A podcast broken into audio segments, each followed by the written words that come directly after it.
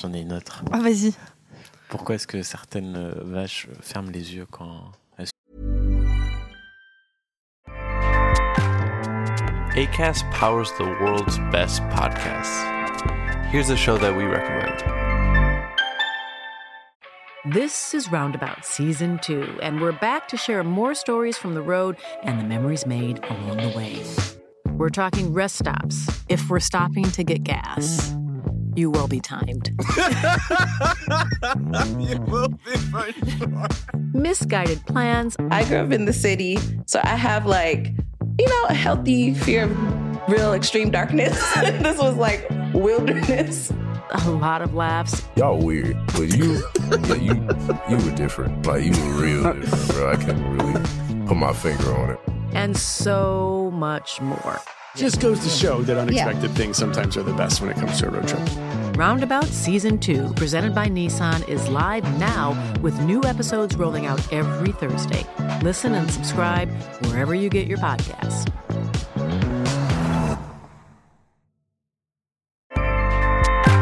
ACAST helps creators launch, grow, and monetize their podcasts everywhere.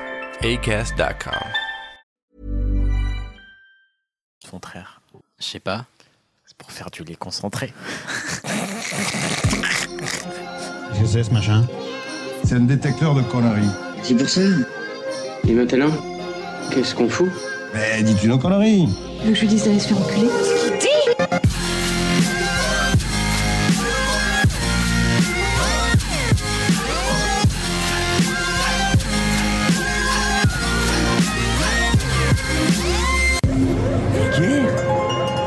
ça vulgaire. Oui, je trouve ça vulgaire. Bonjour et bienvenue pour ce nouvel épisode de Pardon Maman, le podcast de vulgarisation qui traite des petits et des grands sujets pour les rendre les plus vulgaires possibles. Aujourd'hui, avec moi pour vous divertir, j'ai une fine équipe, à commencer par Camille. Yes Ah, le Yes piège Je suis passé devant, je suis passé devant. je d'ordre un suis petit peu. devant, C'est juste parce que t'étais pas là la dernière. Ouais, que Camille à la pêche. Et Hicham. Oh là Ah, olé. Euh, je sais pas, ola, olé. euh, Oui, très bien. Chocolat, olé, voilà. oui. Voilà. Et, euh, bah, et pourquoi pas. Et bah cette fois-ci, voilà, on sera entre nous parce que ça faisait longtemps. C'est vrai. Parce que voilà, après toutes ces Personne aventures ne de, nous aime. Euh, si en vrai, il y a plein de gens qui nous aiment, mais on aime bien s'aimer entre nous, même si ça paraît bizarre dit comme ça. Non, c'est pas bizarre, c'est juste qu'on assume euh, voilà, les relations qui nous unissent. Puis c'est mieux que s'aimer tout seul. Bon, bref, c'est un autre sujet ça. Mais euh, non, mais non, mais c'est- sympa de temps en temps après toutes ces aventures avec un live au splendide devant énormément de personnes. Après euh, la fine équipe de, euh, de Breaking All News, Oui. ça nous a fait très plaisir de les recevoir. Et bah C'est beaucoup plus calme là du coup. ceci dit, c'est vrai que c'est un de mes prérecs les plus les plus rigolos. Ça faisait longtemps que j'ai pas rigolé aussi fort dans Ah un- avec vous quoi. Parce Ah. que vous êtes pas aussi drôle que. Ok, Merci. sympa. Non, mais voilà, bah, écoutez, si vous l'avez pas encore écouté, cet épisode est très cool. C'est l'épisode 2 de la saison 4 Oui, avec c'est le- Breaking All News. L'épisode juste avant celui-ci dans la liste, quoi. Exactement. Et en plus, depuis Breaking All News, ils ont gagné le prix Podcastéo du meilleur podcast vrai. de l'année ou un truc comme ça. Donc euh, bah, voilà, on est content pour eux, c'est très chouette. Euh, mais du, du coup, de quoi on va parler aujourd'hui Et ben c'est Camille qui commence. euh, Et tout à fait. Et moi, j'étais pas là, du coup, à cet épisode absolument euh, incroyable de l'ambiance. Et est-ce que tu l'as écécouté Mais euh, alors, j'ai commencé à écouter et j'ai pas le fini. soutien. Et euh, non, mais au moins, je suis, je Tu suis honnête. quelle partie? Oh, bah, toutes. Très bien. non, non, mais je, je, je l'écoute au fur et à mesure. Et euh, voilà. Et donc, Il te manque un peu de furie et un peu de mesure, mais vas-y, vas-y. Donc tu vas parler de quoi? Donc moi, j'étais pas là parce que j'étais euh, en vacances. Ah oui, ah bah bravo. Ouais, super, super. Ah, Et, euh, et du coup, On j'étais. voit où est-ce que nos impôts ils partent. hein? Ça suffit, oui? Et j'étais en vacances euh, à San Francisco.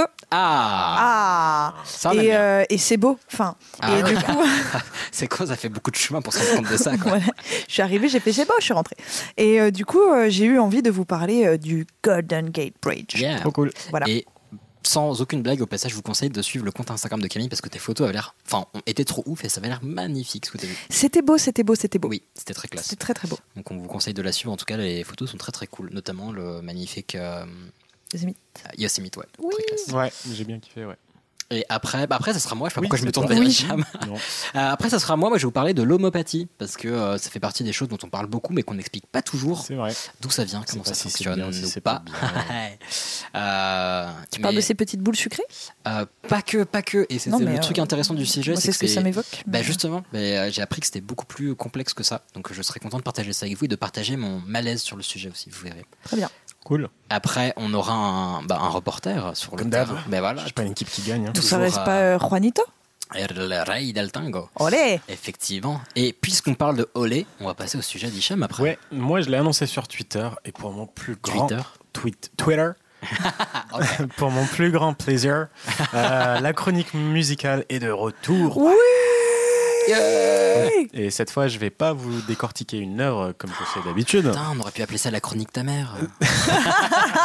Trop What Mais pardon maman. la Euh, chronique ta Ouais, mère. mais n'importe quelle chronique peut être la chronique de ta mère. Oui, bah oui. Oui, Mais, mais ce sera la tienne. mais ça marche avec pardon maman. Voilà. Ouais, du coup, bah, je vais pas faire ça. Euh, mais je vais plutôt vous parler des mariachis et de comment c'est devenu aussi connu dans le monde. Yeah. Bah j'ai trop hâte. Euh, connaissons ton jingle. Bon, j'ai hâte aussi que vous l'écoutiez. Est-ce que tu vas nous la faire avec l'accent euh, mexicain? Non, bah non, on va pas faire ça. Euh, bah sur ce, est-ce qu'on commencerait pas? Faut que je trouve des nouvelles transitions. Euh, Oui, euh, mais le, euh, le sur ce, moi j'aime bien. C'est en fait je m'y fais, tu vois. C'est comme le en parlant de ça, est-ce qu'on commencerait pas par Camille Exactement. Allez. Du génie civil, le pont de Tancarville, le Golden Gate de San Francisco. Tu crois que je peux m'envoler de ce pont C'est haut, hein San Francisco s'embrûle, quand San Francisco s'allume. Et en parlant de cette chanson, eh ben, un des premiers trucs vu. que j'ai fait en allant à San Francisco, c'est que Voilà, maison. j'ai. T'as cherché cette putain de porte bleue Alors, Maison. une fois de plus, hein, je vais réitérer comme au live. Pardon maman, mais je l'ai traîné dans tout San Francisco pour qu'on trouve. Je l'ai fait monter, je l'ai fait descendre, mais on l'a trouvée et, euh, et j'ai vu la maison bleue. Elle est belle. Elle est très jolie, elle est à vendre, euh, un peu plus de 3 millions de dollars pour ceux que ça intéresse. C'est une somme. Et euh, j'ai dans mon, app- dans, dans, dans mon téléphone euh, la, la photo de la carte de visite de la meuf qui, euh, qui Au vend. Si jamais ça intéresse euh, des, des gens parmi vous. Vas-y, chiche, on partage ça. Imagine, elle se vend grâce à nous. Non, par contre, attention, on a des auditeurs qui sont millionnaires et qui nous ont pas filé des millions. On peut être copains là. qui ont vraiment payé.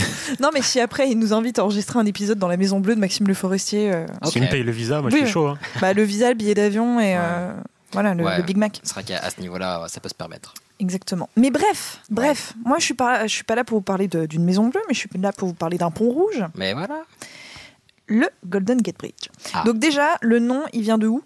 Des, des États-Unis. Des- Oui, ouais. ça veut, ça veut dire quoi le, le nom? Euh, le, le- Allez, Hicham, toi qui es bilingue. Le pont presque. doré.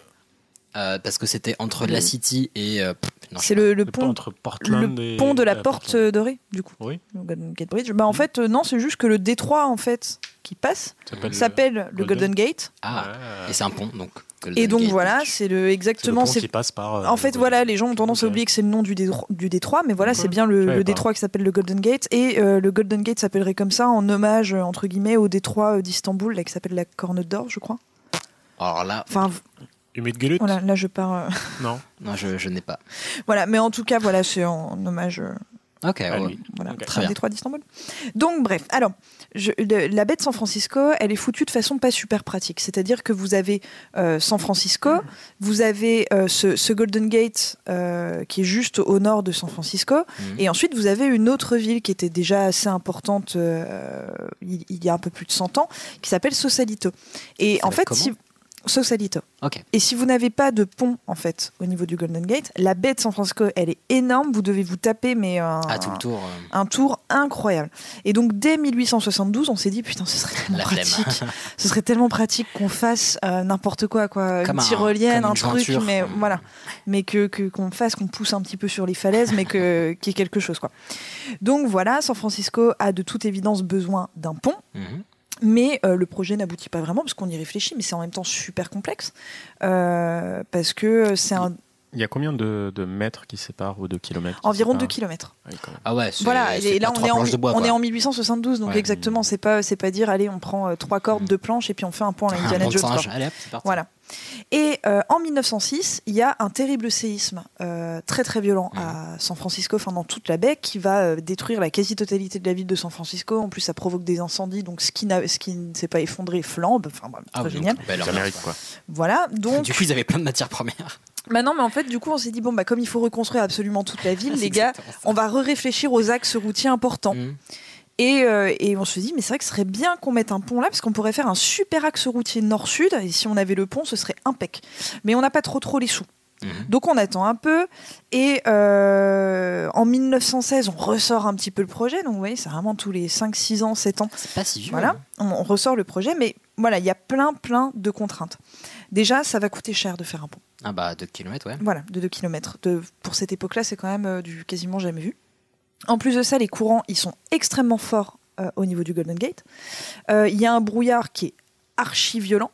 Et Tu m'as dit, on est au, au 19e siècle là On est en- euh, on est en du 1916. 19e? Oui, ah, ok, donc maintenant on est. ok. Voilà. Toujours le spécialiste Ouais, des siècles. Maintenant on est au début 20e. Voilà. exactement.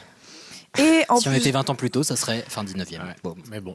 et donc, et en plus de ça, il y a un brouillard en fait très épais qui est très particulier, euh, peut-être pour les auditeurs qui Mhm. sont déjà allés à San. Francisco, qui est, qui est assez, euh, assez, euh, assez étonnant. En plus, il se lève super vite. Mhm.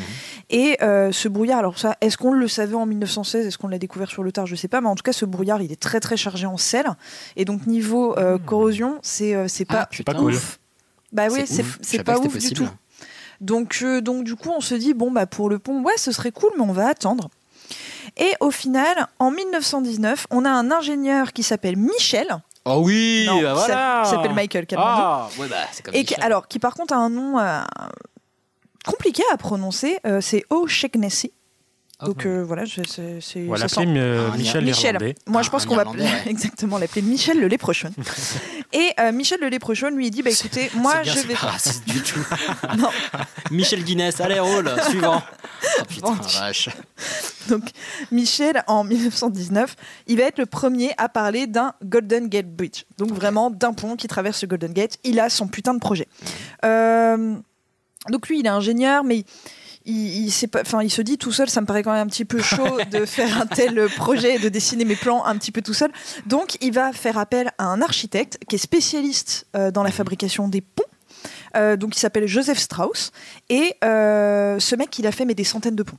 Enfin, genre vraiment, c'est le son- ah, c'est le roi du pont. Ah là là. Sauf que lui, il fait. Alors, Hicham, toi, tu pourras peut-être nous expliquer la différence. Lui, il fait. Il fait s'appelait comment euh, Joseph Strauss. Ah, parce qu'après t'as dit Dupont, donc j'étais plus sûr.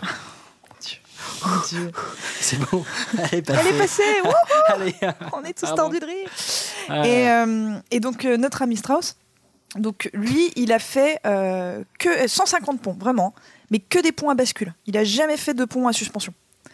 Alors, est-ce que tu peux expliquer le principe du point Et bascule ben, je comptais sur Hicham. C'est le moment où j'ai mis dans mes notes Hicham, explique-nous la différence entre Alors, un pont à bascule et un pont à aucune suspension. idée, mais si je dois deviner, en général, si ça commence comme ça, c'est que ça pue. Un pont qui bascule. Euh, pont à bascule, c'est peut-être avec des étés, enfin des, des tirs forts. Ben moi, je me Euh, serais dit les ponts comme ça, là, non? Alors, euh, je vous rappelle, Ouais, non, oui, on est je vous rappelle qu'on fait une émission 1919. audio. Ouais. Oui, puis non, on- surtout, on fait une émission. Camille qui fait des gestes avec ses bras. Ah oui, il y en a 1919. Non, non, on est en audio.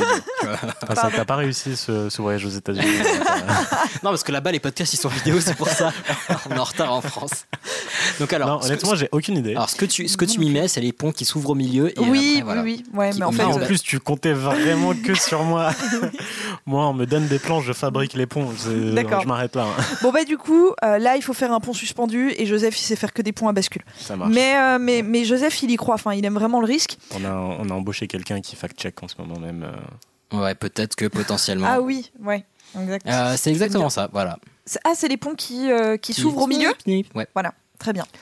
Donc, euh, donc Et, euh, et on, peut, et on peut laisser passer les, euh, les péniches ou les bateaux. D'accord, les ok. bateaux. voilà. Très bien. Donc, bah, d'ailleurs, sur le papier, ça a l'air plus simple au final de faire un pont Non. suspendu que de faire un truc euh, qui s'ouvre, qui se ferme, qui s'ouvre, qui se ferme. Ah, euh, Ah non, sur le papier, ça paraît plus simple. quand ça même. dépend. Ça Moi, dépend. je propose juste qu'on fasse de œuvre d'empathie vis-à-vis de ces pauvres ingénieurs qui ont dû galérer leur Oui, race ah non, mais ça. moi, dans tous les cas, je les admire de ouf parce que c'est quand même un, c'est un trésor de l'ingénierie civile, le Golden Gate Bridge. Oui, oui, oui. pour le coup. Donc voilà. Euh, donc du coup, euh, notre Joseph, il commence à faire ses petits plans euh, en 1921. Et il rend, enfin, il- en, en parallèle, il faut qu'on trouve le financement. Et là, il y a des oppositions, mais vraiment dans tous les sens. Euh, bon, bah, d'une part, parce que les propriétaires des ferries qui relient euh, San Francisco à Sausalito, ils se disent, bah, mais les gars, s'il y a un pont, euh, Bah non, putain. nous, ça nous arrange Ouais. juste un peu moyennement. Euh, je vous rappelle que toute la ville, il a fallu la reconstruire à partir de 1906. Donc les habitants de San Francisco, ils disent, bah nous, on n'a pas trop envie de payer des Ça impôts fait, en ça rap. fait 10 ans Voilà, si on pouvait éviter tout ça pour avoir un pont, non merci, on se contentera du ferry. Mhm. Et en plus de ça, 1929, bim, Grande Dépression. Ah oui. Ouais, donc, euh, Ah ouais, donc c'était pas la, la période de ouf. Non, non, non. Attends, bah, Mais l'impression que c'est 29, c'est ça? Ouais, c'est 29. Et il commence à faire ses plans en 21. Ok. L'impression parce qu'il pleuvait? Non, il y a un énorme crack boursier. Et, Ah, et ça, et voilà, et c'était en octobre 20 1929 et l'économie américaine s'effondre en quelques heures. Quoi. En gros, c'est vidé.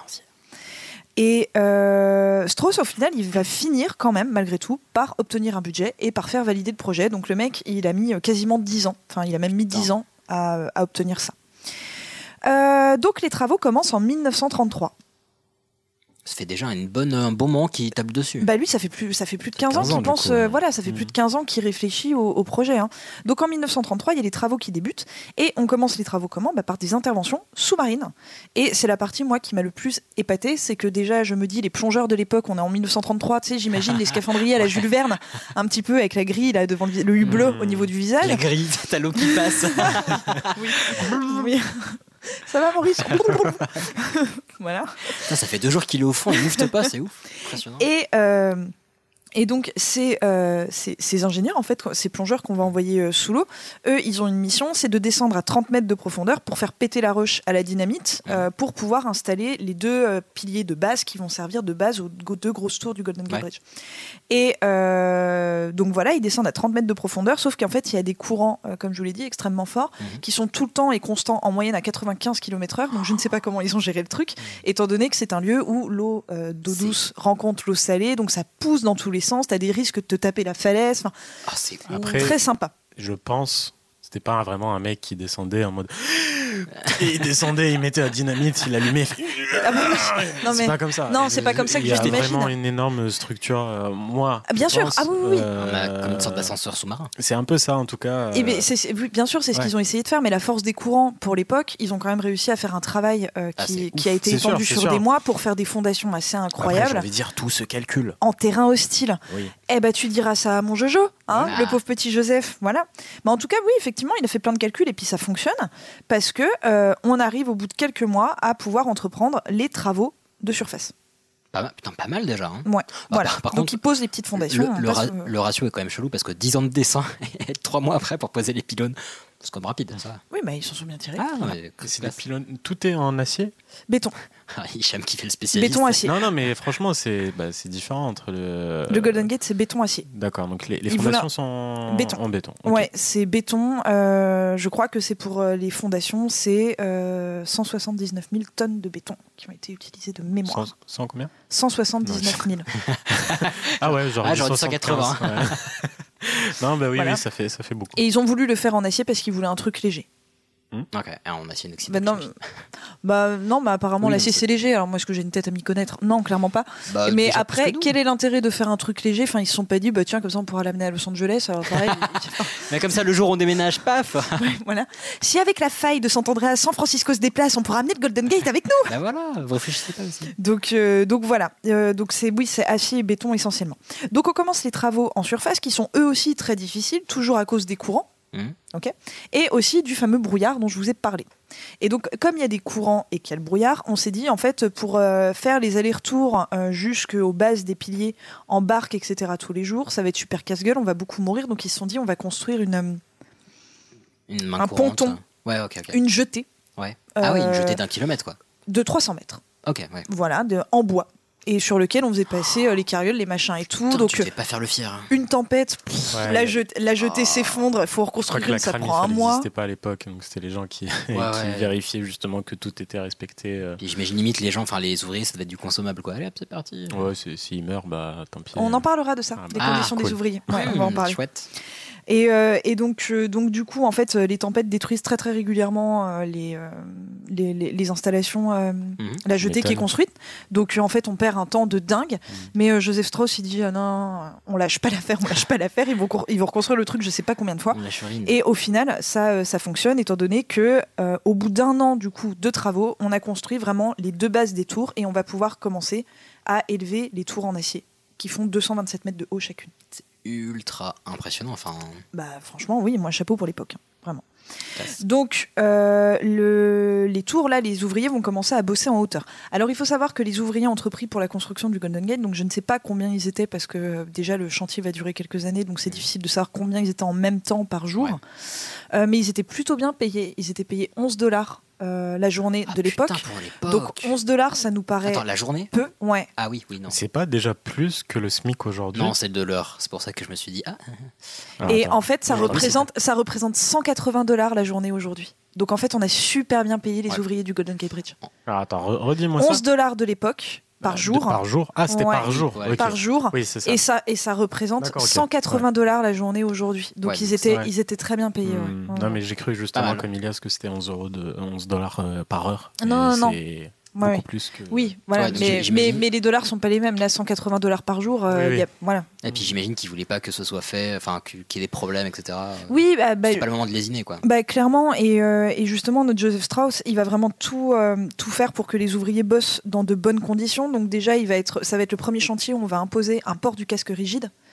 Et en fait, il y avait euh, deux ou trois mecs qui tournaient, qui étaient payés pour, pour vérifier que euh, toutes les conditions de sécurité qui étaient imposées aux ouvriers étaient respectées. Sinon, c'était un licenciement immédiat et sans appel. C'est ouf, mais petite question bête, comment ça se fait qu'ils aient tenu à ce point-là? Parce que d'habitude, enfin, c'est pas une habitude dans la que- construction de. Parce que, euh, parce que le, le financement du Golden Gate Bridge a coûté extrêmement cher et qu'il fallait du coup que ce soit vraiment un chantier idéal. Ok, ok. Tu vois, sans accident, sans.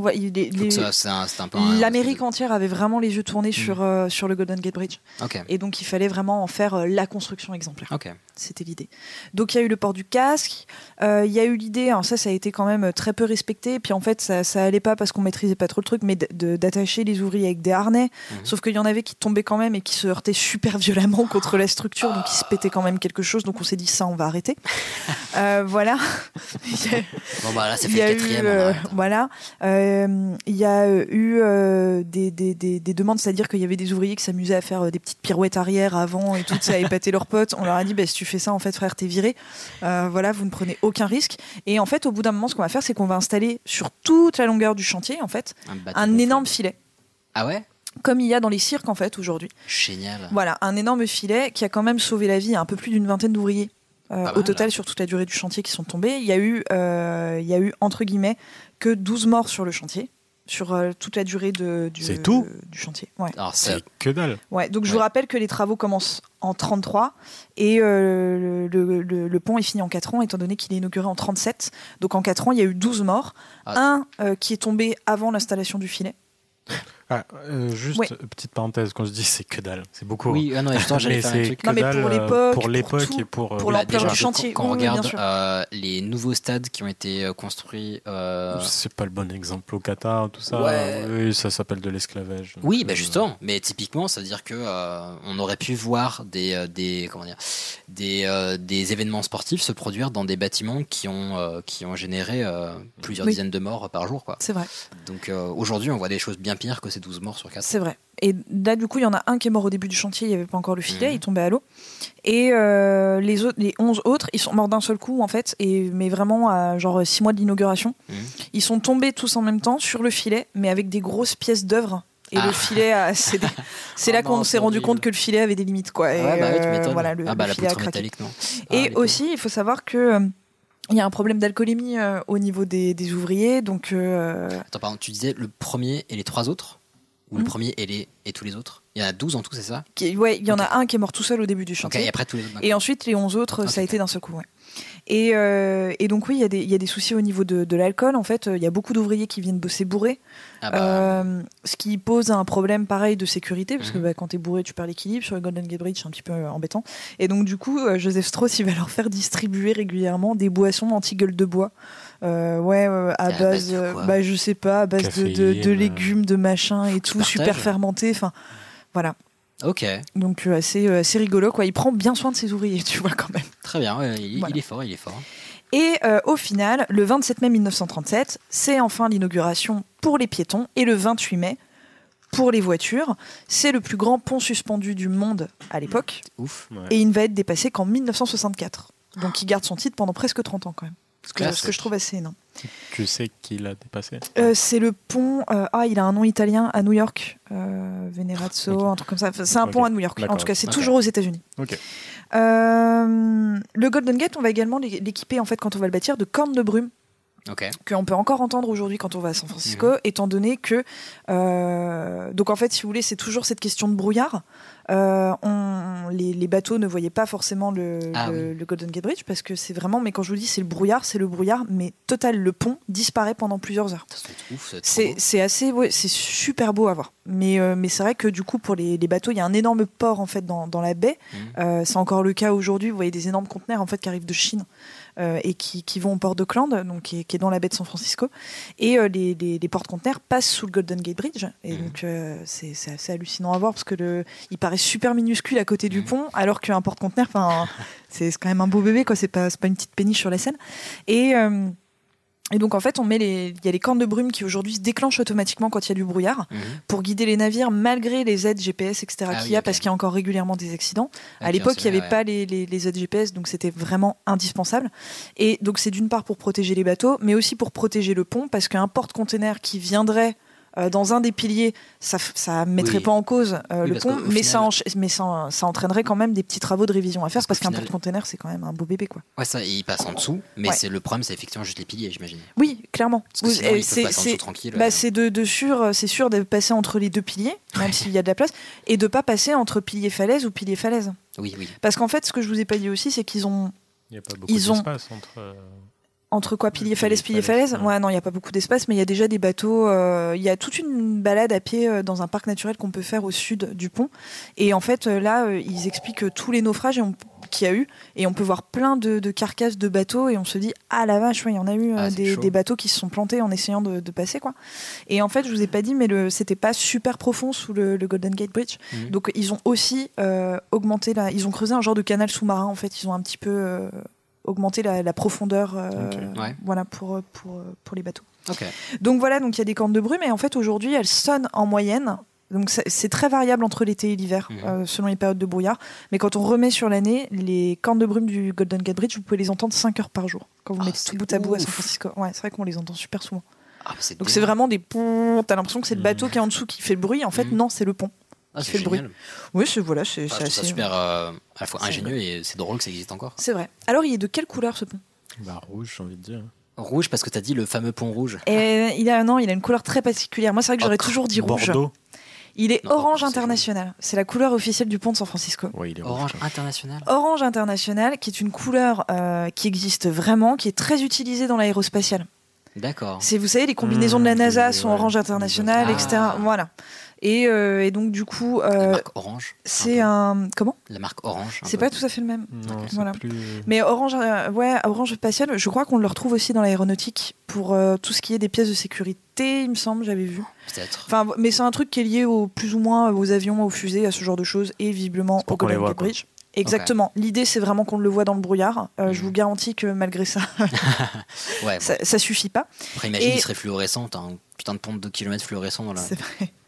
Et donc, c'est un des ingénieurs euh, du, du chantier, euh, Irvine Moreau, qui avait choisi la couleur, enfin, qui, qui avait vraiment insisté pour que ce soit cette couleur-là. Mhm.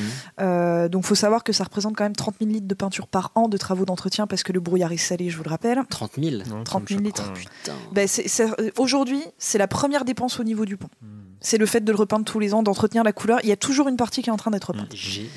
Et, euh, et en fait, les deux autres choix de couleurs qu'il y avait, c'était soit rayé rouge et blanc ou rayé jaune et noir. On est quand même, enfin, on l'a grave échappé belle. Et le mec, il a dit non, Rouge et blanc encore, ça va. Bah, voir rouge et blanc, ça fait quand même. Non, non, vraiment. En vrai Charlie, quoi. T'en dirais Ça un va, Charlie fait énorme. Charlie, Bah ça ouais. va. Mais non, jaune et non. Bah après, et noir, c'est. après, le noir pour être vu dans le brouillard, pas ouf. Oui, non. Un beau gris. Ah, quoique, un brouillard, le brouillard, ça fait un peu, euh, un peu laiteux, blanc. Oui, c'est vrai que le gris sur noir, ça se voit Ouais. bien. Bah, là, ils ont choisi ça parce que d'une part, ça se voit bien, et d'autre part, ils trouvaient qu'avec les collines vertes, le. non, mais c'est vrai. Ah, mais ça, que ça- esthétiquement c'était très hein. beau et c'est vrai que esthétiquement c'est étonnant ce choix de rouge un peu orangé mais c'est super beau Ça se c'est tient. vraiment beau Ça se tient.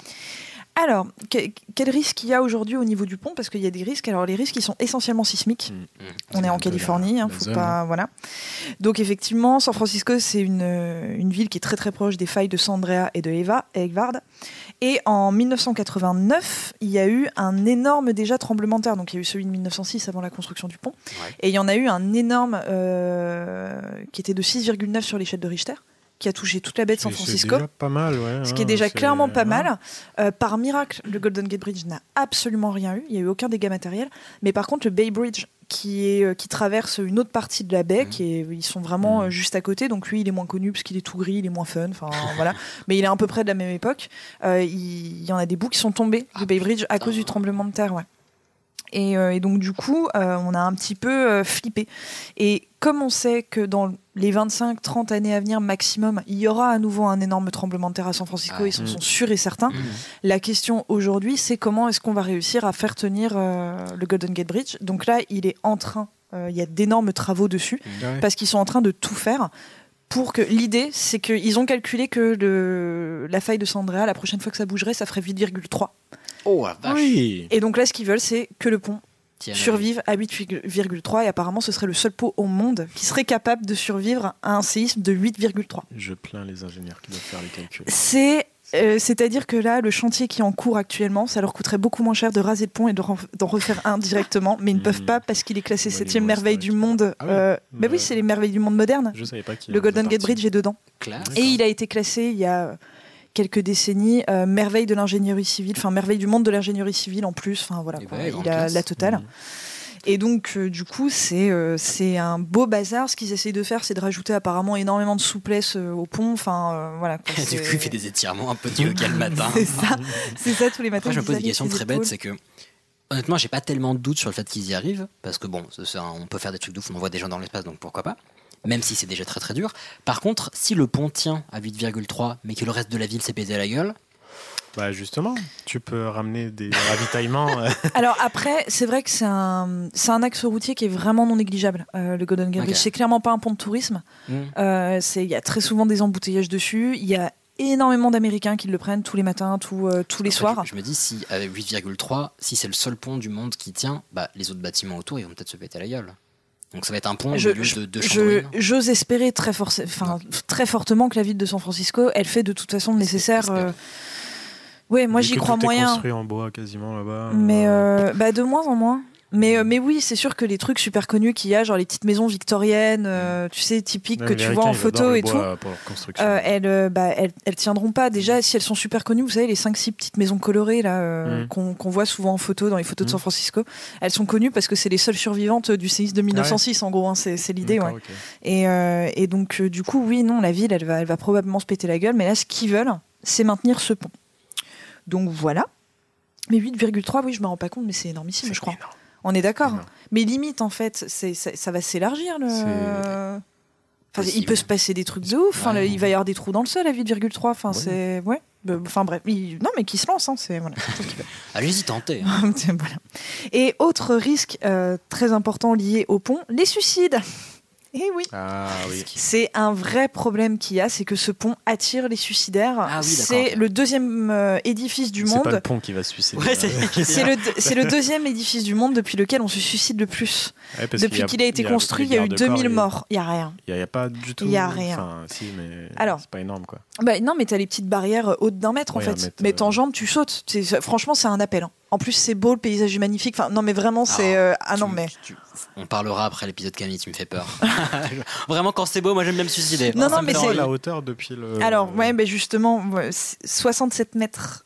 Ça, Ah, fait t'as 4 le temps de crier. ça fait 4 secondes de chute. Ça fait Et tu, ren- tu, contactes, Oh, ouais. tu rentres en contact avec la mer à 130 km/h. Ouais, Il bah, y a quand même, fracassé, il y a quand même des survivants tous des les survivants. ans, tous les ans qui récupèrent. Ouais, il y a des survivants tous les ans. Et les survivants, chance, en fait, ils ont tous raconté que 4 secondes c'était horrible parce qu'ils ont tous changé d'avis en cours de route. Je trouve ça ignoble. Mais 4 secondes, ça doit être effroyable. Il suffit de, de- de regarder, imagine. Ah. Ah. Attends, attends, tu- attends, tu peux le refaire? Vas-y. Ah. Oh merde, non, non, non Je pense au bout de deux secondes, c'est fuck, fuck, fuck, fuck, fuck. Donc ouais, il y a T'as même eu, le temps de bailler. tu sais. Oh. il y a eu environ 2000 suicides depuis qu'il a été construit. Donc il a été inauguré il y a moins de 100 ans. Il y a eu un pic en 2013 avec 43 suicides la même année. Mais ça aussi, ça doit être dur quand t'es genre la personne, la personne, ouais, à l'origine du projet et que tu dis putain, ton pont, il a servi à 2000 suicides. Bon, le mec est plus vivant, C'est j'imagine. mais- c'est énorme et le problème c'est qu'il y a beaucoup d'habitants à San Francisco donc ont perdu euh, des, des- des gens comme ça qui disent mais par contre c'est quand même assez incroyable qu'on fasse pas quelque chose qu'on Oui, mette tu pas mets un euh, garde-corps voilà. et puis Bah pour ouais. paniquer Et la vue, tu mets des vitres. La puis, première euh, fois que je suis allée à San Francisco c'était en 2019 C'est et ils parlaient déjà de mettre un filet, quelque chose et tout. Et là, je, je suis pas, cette fois-ci, je ne suis pas passée à pied sur le pont. En 2009, il y avait vraiment absolument rien. C'est-à-dire, t'enjambais, tu sautais, et c'était la folie furieuse. Euh, là, je, je suis passée que en voiture là quand j'y suis retournée, donc je suis pas passée à pied, et mais je suis vraiment allée à côté du pont et j'ai pas l'impression d'avoir vu quelque chose. Mais paraîtrait-il que depuis l'année dernière, ils ont installé des filets qui ont coûté plusieurs millions de dollars. Ah bah ouais. Et euh, voilà, je saurais pas vous dire si c'est vrai ou pas, mais en tout cas, ils avaient dit que pour 2019, ils installaient des filets.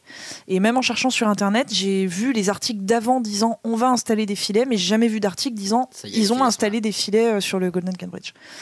Voilà, mais c'est complètement dingue. Euh, c'est histoire de suicide. Alors, pour finir un petit peu avec quelques chiffres, donc le pont au total, il fait 2,7 km de long, dont euh, 1,9 en suspendu. Ok. Voilà, parce qu'il il passe un petit peu sur la terre, en gros. enfin, Camille qui fait des gestes sur Mission Cléopâtre. C'est ça. Là, hop, hop, hop. C'est 75 000 tonnes d'acier. Alors, est-ce que c'est beaucoup? Est-ce que c'est pas beaucoup? C'est à vous de juger. C'est- Ça fait beaucoup d'acier, quoi. Voilà. Donc, comme je vous l'ai dit, des tours de 227 mètres. Et euh, il est large de 30 mètres. Il compte quand même 6 voies. Six voix, c'est ouf. Ouais, et 4 pour entrer dans San Francisco et 2 pour en sortir. Non, l'inverse. combien de- non, je sais plus. Fait combien de long, t'as dit? Il fait euh, 2737 mètres,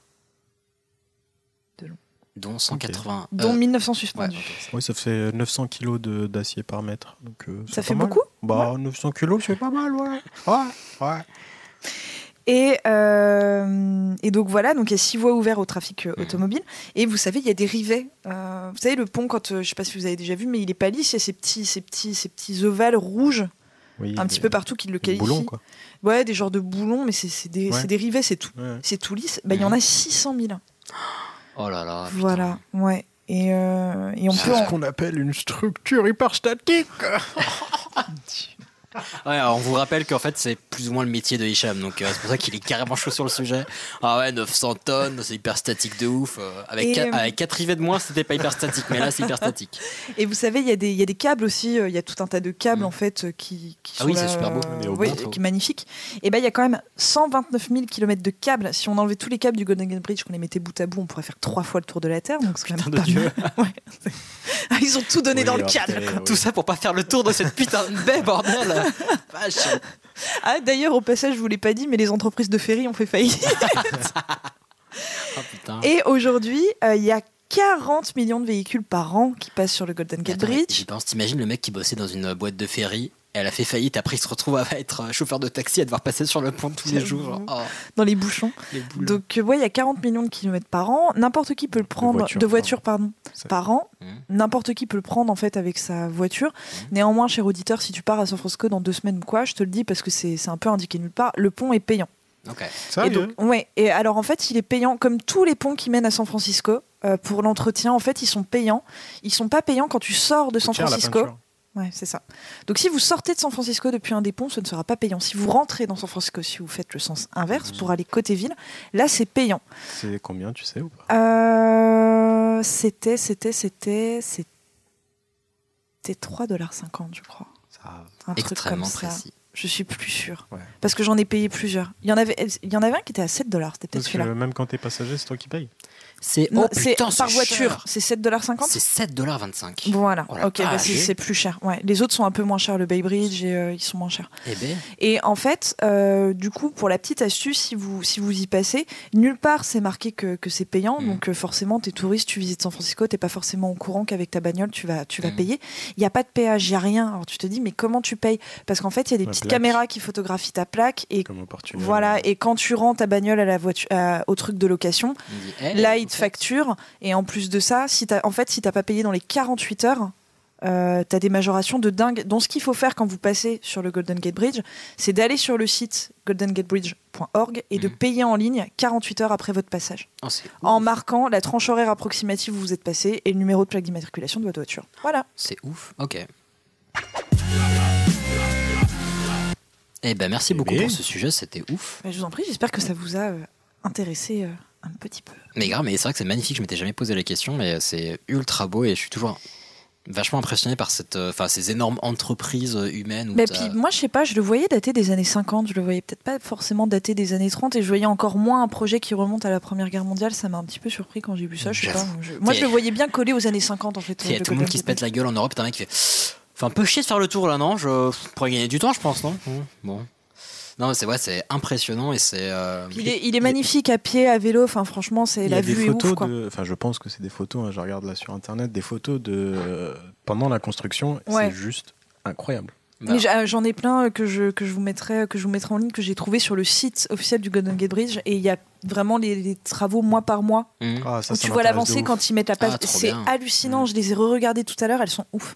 Trop Voilà, cool. donc je vous mettrai peut-être le lien dans la description. Enfin voilà, on verra on, on fait. on dit souvent, on vous partagera ça. Si on oublie, n'hésitez pas à nous le rappeler en fait. C'est Tu, tu me rappelles, j'ai trouvé la vidéo du pangolin qui s'essore la langue, mais j'arrive pas à la poster, putain de merde. Ah, bah, bah, écoute, envoie-la nous. Donc la- l'auditeur qui m'a réclamé ça, je l'ai, je l'ai. Ah putain, j'ai oublié cette histoire. Ah, ça me fait mal rien que d'y penser. Genre...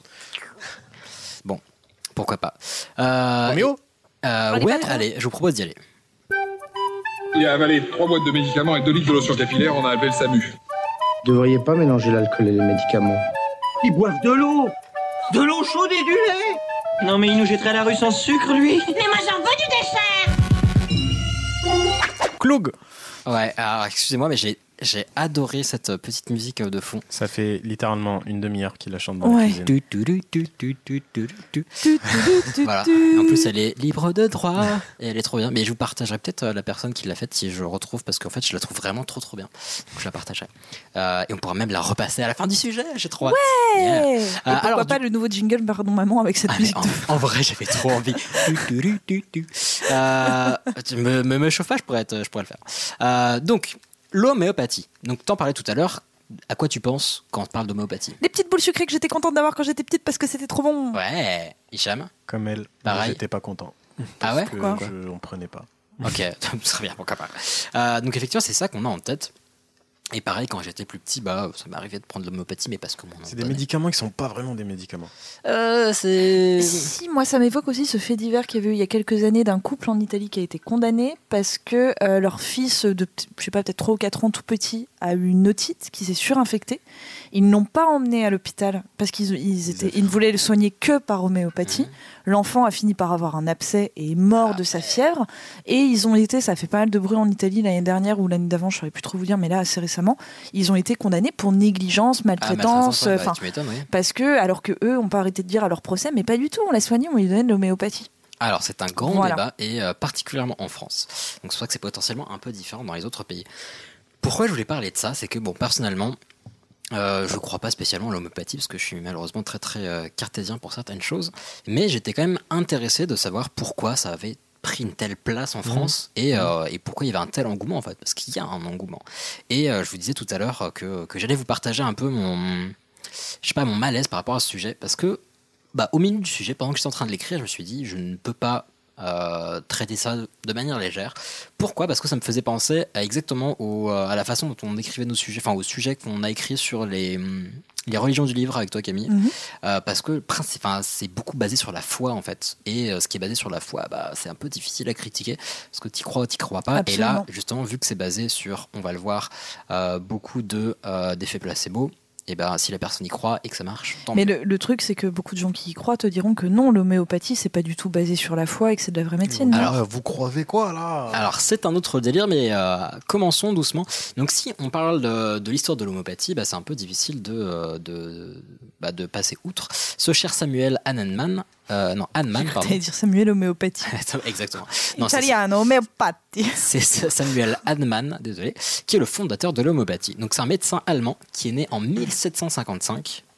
18e siècle Oh, bien joué. Sous le règne de Louis XV. Oh, ça va trop loin, c'est pour moi.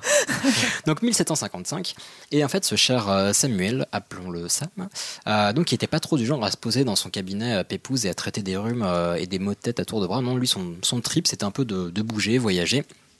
De, bah, de voir des choses différentes et de tester des nouveaux remèdes et potentiellement aussi de les partager. Donc voilà, il va, il va essayer de contribuer un petit peu à l'intérêt commun, Il dirons-nous. était altruiste, quoi. Bah, altruiste, je sais pas, mais en tout cas curieux des sciences et voilà un peu homme de science, euh, enfin homme de science considéré tout du moins, enfin qu'il se considérait tout du moins. Euh, donc on considère que euh, l'homéopathie, elle a été inventée en 1796, mais c'est en fait la date à laquelle euh, il a publié pour la première Pleine fois. un- révolution française. Euh, exactement. Donc en fait, 1796, c'est la date à laquelle il a publié pour la première fois un de ses écrits sur le sujet, mais euh, c'est vraiment juste le tout premier shot. Après, il a continué à, euh, bah, faire, euh, faire plein, de, plein de recherches là-dessus. Donc il va continuer ses expérimentations et, euh, et au début du euh, 19e siècle, il va même commencer à former d'autres euh, médecins assez pratiques. Et euh, il va y avoir toute une, toute petite troupe, euh, plein de, plein de fans euh, qui vont, euh, bah, qui vont l'accompagner, enfin pas qui vont l'accompagner, mais qui vont soutenir ses thèses. C'est super vieux en fait. Bah, c'est assez vieux, ouais. Et euh, à, cette époque, euh, à cette époque et jusqu'à la fin de sa vie, globalement, il va être plutôt reconnu dans euh, pas forcément que le corps médical, mais bah, par par les personnes qui l'entourent. Pour donc, il était connu pour être quelqu'un qui allait proposer des traitements alternatifs à des pathologies connues. Donc, si on te dit, bah tiens, telle infection, ça se traite normalement comme ça, et que tu as un patient qui n'arrive pas à être à être soigné, bah ce cher Sam, bah lui, il allait proposer autre chose, essayer de trouver des moyens de détourner pour trouver des, bah, des traitements assez, euh, assez patients qui étaient dits perdus. Hmm, ok.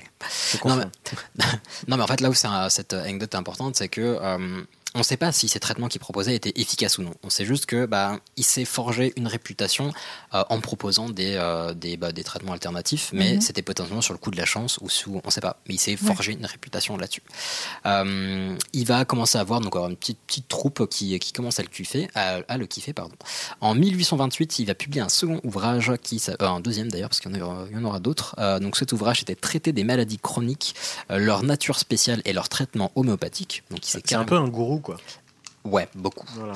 Beaucoup, bah en fait beaucoup parce que effectivement il va avoir des fans partout en Europe, il va écrire plusieurs trucs et vous allez voir, il y a quelques, bah il y a quelques fondements de l'homéopathie qu'on connaît pas forcément, qui, ouais, qui, enfin qui vont clairement du côté ce qu'on appelle le charlatanisme, mais c'est un peu difficile, mais euh, mais voilà faut c'est euh, c'est beaucoup de euh, il y a tout un procédé euh, très très bref très précis vous allez voir je vais y venir donc, euh, il commence à avoir une petite troupe de fans. En 1835, à 80 ans, il va se remarier, parce qu'il y a eu un premier, mariage, mais là, il va se remarier avec une de ses fans. Cette fan, c'est euh, une meuf qui s'appelait Mélanie. Ce qui vous arrivera à vous aussi. À 80 ans. Trop bien. Bonjour et bienvenue. Euh, Dans cette 122e saison. avec une fine équipe. Bon, bah, ils sont morts. euh, En direct de l'EHPAD. de, de Château Thierry. Eh, ceci dit, si t'es écouté par toutes les maisons de retraite, oh, ça fait du monde. Pardon, mémé. Par contre, faut... il faut passer les épisodes forts quand même. Mais donc à 80 ans, il va donc épouser une de ses fans, Mélanie Dervilly-Goyer, euh, qui était une Française. Ouh là là, ça aurait son importance parce que euh, bah, déjà il va passer le reste de sa vie, euh, donc bah, le reste de sa vie, les huit dernières années, euh, bah, il va aller Et il est mort vieux? Oui, c'est honorable. pas mal, 88 ans. hein. Bah, Bah, eh. écoute, hein, à force de manger des petites billes de sucre. Mais non, voilà. Donc jusqu'à euh, ses 88 ans, donc il va vivre à Paris avec sa femme. Et en fait, euh, c'est notamment pour ça que la France, a- enfin l'homéopathie a un statut particulier en France plus qu'autre part, parce que sa femme avait des contacts en France et qu'elle l'a aidé à euh, bah, est- pénétrer des milieux particuliers avec. Il est mort de- chez nous et. euh, non, non, c'est surtout qu'il a fait du lobby, il a pu faire du lobby sur place parce qu'elle avait des contacts. Et c'est notamment, euh, bah, il a commencé à tisser des liens avec euh, l'industrie pharmaceutique, enfin, en tout cas des gens de l'industrie, parce qu'il critiquait aussi une partie de cette industrie pharmaceutique. Maintenant qu'on a vu quelle était cette chère personne, avec, euh, voilà, il faisait des expérimentations, il a une petite troupe derrière lui et tout. euh, on va voir, bah, déjà à quoi ça correspond l'homéopathie. Est-ce que vous connaissez les principes fondamentaux Quelques principes fondamentaux? Placebo? Non, je sais pas. Non. Honnêtement, non. Même pas un. Bah, Qu'est-ce qu'il y a dans les petites billes? Du sucre? Hmm, ça, c'est le tout Des dernier plantes. truc qui est même pas spécifique. Pas forcément. Ça peut être à base de plein de trucs. Non, alors le premier principe, c'est le principe de similitude. Alors là, c'est vraiment ce que les bases que lui a posées. Aujourd'hui, il peut y avoir des courants euh, différents, mais là, on va vraiment parler de ce que lui a instauré il y a déjà, euh, il y a déjà euh, plus de 100 ans. Euh, quasiment 200 même d'ailleurs. Euh, donc principe de similitude. Donc si, selon lui, c'est vraiment selon lui, euh, si une substance en quantité conséquente peut provoquer un effet X, mettons euh, une inflammation, alors si on prend cette même substance en très très très petite quantité, elle devrait aider à soigner une inflammation. Voilà. Ok. Je vous laisse là-dessus. Donc Mhm. par exemple, si un champignon provoque de fortes nausées, alors si on prend une toute petite partie de ce champignon, Ça eh ben, suffit pour ça, avoir euh, de- la nausée? Non, ça devrait aider à soigner la nausée. Ah, c'est un peu le, le, le, le principe des vaccins. Euh, un peu. Sauf que, euh, tu- sauf que le vaccin, c'est censé entraîner une réaction immunitaire. Donc là, il y a une base. Mais C'est ce qu'il voulait faire peut-être, non? Bah, il s'est un peu planté malheureusement. Il s'est un peu planté pourquoi? Parce que pour avoir une très petite quantité, on fait quoi? Deuxième fondamental, euh, on fait une dilution. Ah, vous savez que euh, normalement Oui. c'est dilué, voilà. Donc, euh, Ah non, je savais pas. mais, bah euh, voilà. L'unité de dilution la plus connue, c'est le CH, c'est le centième, le centième anémanien. Donc encore, euh, on voit un peu le trip de gourou parce que euh, en fait c'est juste divisé, enfin c'est juste dilué au centième Ah bah quoi. Euh, mais donc pour obtenir une dilution à 1 CH, on prend une dose de substance active pure euh, du champignon par exemple, qu'on dilue dans 99 doses de solvant, de l'eau le plus souvent. Et euh, donc ça, ça donne une dilution à 1 CH. Et pour obtenir une dilution à 2 CH, qu'est-ce qu'on fait, qu'est-ce qu'on fait? Je sais pas, je suis très mauvaise en pâtisserie, moi. Euh, bah, on dilue deux fois, ouais, mais on prend donc une dose de 1 CH qu'on dilue dans 99 doses de solvant. Donc à chaque fois, c'est comme on divisait par 100, enfin ouais, on multiplie par 100 là, le taux de dilution. Euh, ce qui fait que, bah, en fait, quand on arrive à euh, des, euh, des dilutions de 30 ou 60 CH, c'est énormément dilué. Alors pour vous donner un ordre d'idée, à 6 CH, c'est comme si on donnait 10 gouttes de produit dans une piscine olympique de solvant Mais non. Qui est pas mal. À 13 CH, c'est comme s'il y avait une goutte de substance active dans tous les océans de la Terre de solvant. Ah oui. Commence à faire pas mal. Et à 30 CH, qui est euh, une, euh, une dilution plutôt commune, c'est comme s'il y avait une goutte dans tout le système solaire. C'est plutôt pas mal. Euh, le Mais principe. il faut, enfin, faut être super, enfin, faut avoir une balance super précise pour faire ça. Enfin, Ah, non, non, mais c'est vraiment, tu prends une goutte et tu, après tu dilues à la main.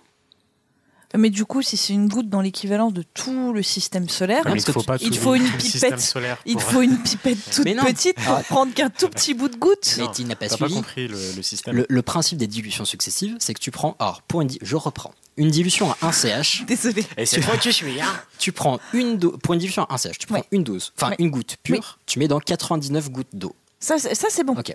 Pour une dilution à 2 CH, tu prends une goutte de 1 CH. Que- Donc Et que tu après- as déjà. Ah, Voilà. Ah non, mais attends, mais là c'est plus, de- c'est plus dilué, c'est bah, c'est surdilué. Ben si. Et euh, un des principes de l'homéopathie, c'est que plus la solution va être diluée, plus elle est censée être puissante. Lué.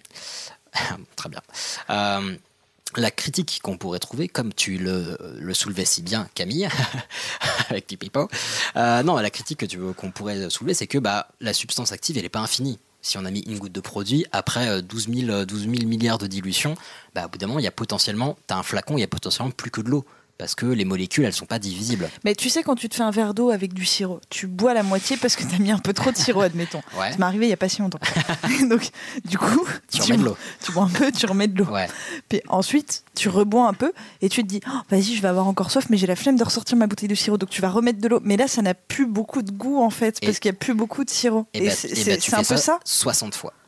Ouais. T'imagines, tu, non mais c'est exactement ça. Tu finis ton verre 60 fois et tu le re-remplis 60 fois. Mais, mais à la, mais à la 60e fois, c'est là que ça aura le, Faut c'est là- vraiment aimer le sirop. et puis c'est là que ça aura le meilleur goût de la terre. Pourquoi? Parce que euh, donc on pourrait dire il n'y a plus de substance active, il n'y a plus de sirop, donc tu ne sens plus le goût du sirop. Euh, mais l'effet- enfin le, le- le secret de euh, ce cher Samuel, c'est la dynamisation. Donc selon sa théorie, donc ça c'est vraiment le truc initial, encore une fois, parce que c'est un petit peu changé aujourd'hui, euh, mais pourquoi euh, on peut donner du pouvoir comme ça à la solution? C'est parce qu'entre chaque dilution, on va opérer, on va dynamiser la solution, donc entre chaque dilution, euh, et la dynamisation, qu'est-ce que c'est? Initialement c'était, fra- donc on prend un bocal avec la solution, et on va le frapper 10 fois sur un, un- une surface en cuir. Voilà, 10 fois, et on l'aura dynamisé comme ça. Ça va donner de la, de la- la- du pouvoir à ce flacon. Autrement dit, on va secouer le flacon. voilà. C'est- Mais 10 fois, c'est la technique. Et à quelle heure on égorge le poulet Euh, Pardon. je vous, je l'ai dit, j'essaie de présenter les choses le plus factuellement possible. Même si je ne suis pas. Désolée, j'ai pas été très factuelle. Euh, non, non, mais bon, on est d'accord, c'est pas ouf. Euh, donc aujourd'hui, cette dynami- dynamisation, pardon, euh, même avec des machines modernes, enfin, elle est toujours appliquée, mais avec des machines modernes. Donc au lieu d'avoir une reliure en cuir, machin, c'est euh, bah, une grosse machine pharmaceutique, mais qui va littéralement prendre un flacon et le secouer. Donc vous pouvez trouver des, enfin il y a des, des documentaires et des vidéos, des reportages qui vous montrent les cycles de, de création des produits et c'est vraiment exactement ça. Tu as un laborantin ou une laborantine Ah, qui prend. Enfin, aujourd'hui, euh, pour les grands, les grands trucs, c'est plutôt des robots qui sont. Euh, Il y en a pas mal qui les font à la main, mais entre guillemets à la main avec des machines quoi. Donc euh, Oui. Hein? Quoi? Bah, enfin, tu, tu, tu, tu prends pas chaque goutte à la main, mais c'est un Oui. superviseur qui va faire les dilutions. Oui, oui, enfin, c'est pas un robot qui va tout faire tout seul Oui. non plus. Ok, d'accord, oui. Voilà. Donc c'est assez ouf et euh, donc c'est pour ça qu'on appelle, enfin qu'on dit qu'il y a la, enfin qu'on appelle euh, ce truc-là la mémoire de l'eau, qu'on dit que l'eau a une mémoire parce que bah, même s'il y a que de l'eau à la fin, les euh, partisans de l'homéopathie considèrent que l'eau a gardé la mémoire des produits qui étaient là avant et qu'il y a toujours une, euh, on va dire une, une action possible de cette substance, alors que bah même il n'y a aucune aucun, aucune substance active dedans, pardon. Donc par exemple si on fait une dilution à base de sel, ce qui est très fréquent parce qu'apparemment c'est beaucoup utilisé Oui. en homéopathie, dans le tout dernier truc, il n'y aura pas une seule, un, un seul atome de, enfin une seule molécule de sel, et pourtant selon ce sera ultra puissant. Oui. Voilà. Oui. Faisons comme ça. Un des autres principes, et là on va commencer à toucher en fait ce, qu'on- ce dont on parle moins. Ouais, Camille se tient la tête. C'est vraiment pisser dans une contrebasse, quoi. Bah non, parce que quand tu pieds dans une contrebasse, il y a un truc dans la contrebasse à la fin. Oui, non, mais parce que franchement, j'avais pas d'a priori positif ou négatif sur l'homéopathie avant ton sujet. et je- Là, j'avoue que ça me motive clairement pas à m'y mettre, quoi. Alors, c'est exactement là qu'on va commencer à aborder à la fois la partie chelou, mais aussi la partie complexe. D'accord, ok, très bien. Non, mais je suis, je peux encore changer d'avis. Ah, oh non, mais je n'irai pas jusque-là. Ouais, moi, je poserai pas une pièce dessus. hein. Non, j'irai pas jusque-là non plus, mais. euh, Mais non, va- en fait, moi, j'ai pas changé d'avis après avoir vu ça, mais plus je me renseignais, plus je comprenais, enfin, vous allez voir, plus je comprenais la, la complexité de la chose. Donc, il y a une autre notion qui est la notion de terrain, parce qu'en fait, on croit très fort, en, enfin, quand on quand on pratique l'homéopathie, on croit très fort à la notion de terrain. Donc on considère que chaque personne a euh, une- que tout le monde a une constitution et ce qu'on appelle un terrain. Donc c'est une en partie héréditaire et c'est aussi influencé par notre environnement. Donc c'est quelque chose qu'on va pouvoir récupérer et euh, suivant notre façon de nous alimenter, suivant comment on dort, etc. Ça va aussi euh, nous influencer enfin, influencer notre terrain et le traitement devra être adapté à ce terrain. Donc une personne avec un terrain euh, silicium ou je sais pas quoi, bref, j'ai pas retenu tous les termes, euh, mais euh, elle va avoir un profil particulier qui devra être traité d'une certaine façon. Donc le traitement est censé être adapté. Donc là, si on regarde justement la pratique, bah, en fait, c'est là que le- la partie intéressante, en tout cas selon moi, arrive, c'est que bah, en fait, il y a une prise en charge qui est extrêmement précise euh, vis-à-vis du patient. Donc, en toute logique, si tu, si, euh, si tu vas voir un homméopathe qui est entre guillemets, qui suit bien les préceptes de l'homéopathie, euh, c'est une personne qui va te poser énormément de questions. Euh, et tu vas pas juste lui dire, bah tiens, j'ai mal à la tête, il va te filer un truc, euh, trois billes, et puis salut. Non, il va te demander, je sais pas, comment sont tes parents, est-ce que tu dors bien, est-ce que tu machin et tout, et il va te donner un traitement extrêmement adapté. Et en fait, il y a des personnes qui ont analysé ça et qui se sont rendu compte qu'en fait c'était une exploitation maximale de tous les mécanismes de placebo qu'on connaissait à ce jour. Et c'est pour ça que je trouve ça à la fois complexe et bah, mine de rien intéressant, malgré le fait que j'y crois pas. C'est que bah, pour commencer, on va prendre le temps de connaître le patient sous plein d'aspects. On va pas juste lui dire ah bah t'as ça, tiens vas-y je te laisse donne ça, etc. Euh, on va s'adapter au profil du patient et pas que aux symptômes, ce qui fait qu'on va avoir l'impression qu'on nous apporte de l'attention et donc on va euh, bah, on va, on va avoir voilà, un espèce d'afflux positif et, euh, ça ne peut que aider à la, euh, à la guérison. Et aussi, on va beaucoup partager avec le patient, on va lui expliquer comment ça fonctionne, etc. Et là encore, on va avoir l'impression que le traitement est très adapté, qu'on comprend, et quand on comprend, a l'impression de comprendre en tout cas, on a de meilleures chances de guérir. Donc il y a quelque chose que j'avais effectivement oublié de vous dire la dernière fois à la fin du sujet sur le placebo que je vous encourage à réécouter, euh, parce que c'est pour ça que je ne le réexplique pas là, c'est que euh, vous devriez pouvoir trouver plein d'informations là-dessus. C'est qu'en fait, le hum, placebo peut avoir un effet même si on sait que c'est du placebo. Donc il y a des études qui ont prouvé que si, enfin, il peut avoir un effet pour peu que on vous explique très précisément les mécanismes qui sont euh, qui entrent en jeu. Donc si on te dit, écoute Hicham, je te donne cette substance, c'est que de l'eau. Vraiment, c'est c'est que de l'eau. Euh, par contre, le placebo, si je t'explique comment ça fonctionne et que je te dis, t'inquiète pas, ça va aller mieux, et ben ça va soigner ton mal de tête, etc. Si je te dis ça, bah il y a de, il y a des, il y a de fortes euh, Enfin, il y a de fortes chances pour que ça te fasse du bien quand Ouais, même. Même si, tu, et- voilà, même si tu sais qu'il n'y a rien dedans. Et donc, il y a des études extrêmement sérieuses, et pour le coup, elles sont vraiment sérieuses et, euh, et bien checkées, qui ont prouvé ça. Euh, et c'est pour ça que, bah, quand dit la science, bah, en fait, la science, elle dit que, bon, bah, comme vous vous en doutez, il n'y a aucune étude sérieuse qui ne prouve l'étude, enfin, l'e- l'effica- enfin, qui ne prouve euh, l'efficacité de la substance homopathique. Et c'est pour ça que j'ai noté en, euh, en jaune dans mon document, il ne faut pas confondre la méthodologie homopathique et les médicaments homopathiques. Oui. Oui, parce que d'autant plus que là, ces temps-ci, je crois que je t'avais envoyé le lien que j'ai vu. Il y a Oui. pas mal de, de, de rumeurs euh, qui circulent sur le fait qu'on pourrait euh, très facilement lutter contre le coronavirus en utilisant de l'homéopathie. Et c'est Oui, Boiron qui a fait un démenti carrément en disant euh, non, non, mais essayez pas de soigner le coronavirus avec nous, les gars. hein, voilà. Oui, Boiron qui est entreprise, euh, je crois, leader mondial du, de l'homopathie. Ouais, Si et, et voilà, et exactement, ils sont ouais, Et, euh, numéro il- un et ils ont eux-mêmes ont dit non, non, mais ne soignez surtout pas le coronavirus avec Mais nous. les quoi. gens sont cons. Ah bah, euh, ah enfin. Bah, euh, pour que Boiron soit obligé d'en faire un démenti, c'est qu'il y a quand même une sacrée paire de personnes qui ont dû se pointer dans les pharmacies en disant il paraît qu'on peut soigner le coronavirus. Bah, ouais, alors, je finis vite à deux trois trucs. Après, je vous donnerai des exemples de trucs homopathiques et vous verrez qu'il y a des, des assez gros délires. Mais effectivement, voilà, Boiron euh, numéro 1 et euh, bah, faut démentir. Et, euh, et c'est un, enfin, c'est un petit peu dommage. Oui et non, parce qu'il y, a une- il y a une controverse justement vis-à-vis de l'homopathie. Euh, c'est que, bah, surtout en France, parce que jusque à récemment, euh, les, médicaments homopathiques étaient remboursés à 30%. Euh, et en fait, ce qui est intéressant, c'est que 30%, c'est euh, une, euh, c'est un effet positif qu'on peut espérer de la part d'un placebo. Donc, Coïncidence. Oh, coïncidence, je ne pense pas. Ah. Et c'est intéressant de se dire que, bah, en fait, ça faisait une, c'était une partie des prescriptions médicales françaises qui, pour le coup, ne pouvaient pas avoir d'effet négatif autre que le nocebo. Donc, c'est-à-dire que si une personne euh, allait prenait du, du, du- de l'homéopathie, il pouvait pas lui arriver quelque chose de grave en toute logique, à moins qu'elle croie à quelque chose de grave. Même Euh, s'il en abuse. Ah bah, tu vas avoir. euh, Et j'en ai, j'en ai avalé moi des petites bouteilles de. tu de- vas avoir un excès de sucre, hein, c'est tout. De, de, ouais, ouais, de petites boulettes. hein. Parce que oui, alors, on parle des petites billes de sucre, mais en fait, c'est juste qu'on prend des billes de sucre, genre littéralement, et on leur met de la solution à 60 CH ou 30 CH ou 200 CH, ça existe 200 CH.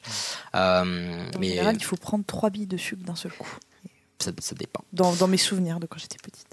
Mais, euh, mais non, voilà, au moins j'ai trouvé ça euh, assez particulier, mais euh, en tout cas intéressant et en tout cas c'est très très difficile d'aborder le sujet, euh, on va dire posément, parce que on peut creuser tout ce qu'on veut, toutes les études qui vont montrer un tant soit peu euh, d'effet des médicaments. Je parle bien des médicaments placebo.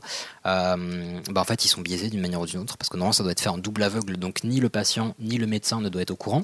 Donc, si le médecin n'est pas au courant, de fait, il peut pas induire un placebo euh, enfin induire de lui-même, en tout cas renforcer Mm. l'effet placebo en disant des trucs gentils et tout. Et donc ce n'est pas de la méthodologie euh, homéopathique, quoi. Euh, mais par contre, le médicament, il fait rien. C'est du sucre. Ça, on va pas se, se voiler la face. C'est du sucre, c'est tout. Après, Euh, les, les gens qui. euh, y a- euh, on connaît tous hein, des gens qui disent Ah non, moi, l'homéopathie, ça fonctionne super bien sur moi, mais tant mieux pour eux. Exactement. Et ben, en fait, Franchement, dans- tant mieux. Et dans, allez- ce- dans ces cas-là, tant mieux. quoi. Mm. Dans ces cas-là, tant mieux. Et euh, j'avais vu des documentaires qui étaient assez intéressants. Il y a un médecin qui disait voilà, moi je déteste l'homéopathie, vraiment. J'ai combattu ça toute ma vie et tout. Par contre, un jour, il y a une patiente qui m'a parlé de ça et j'ai craqué. Du coup, je lui ai démontré par A plus B que ça marchait pas, machin et tout.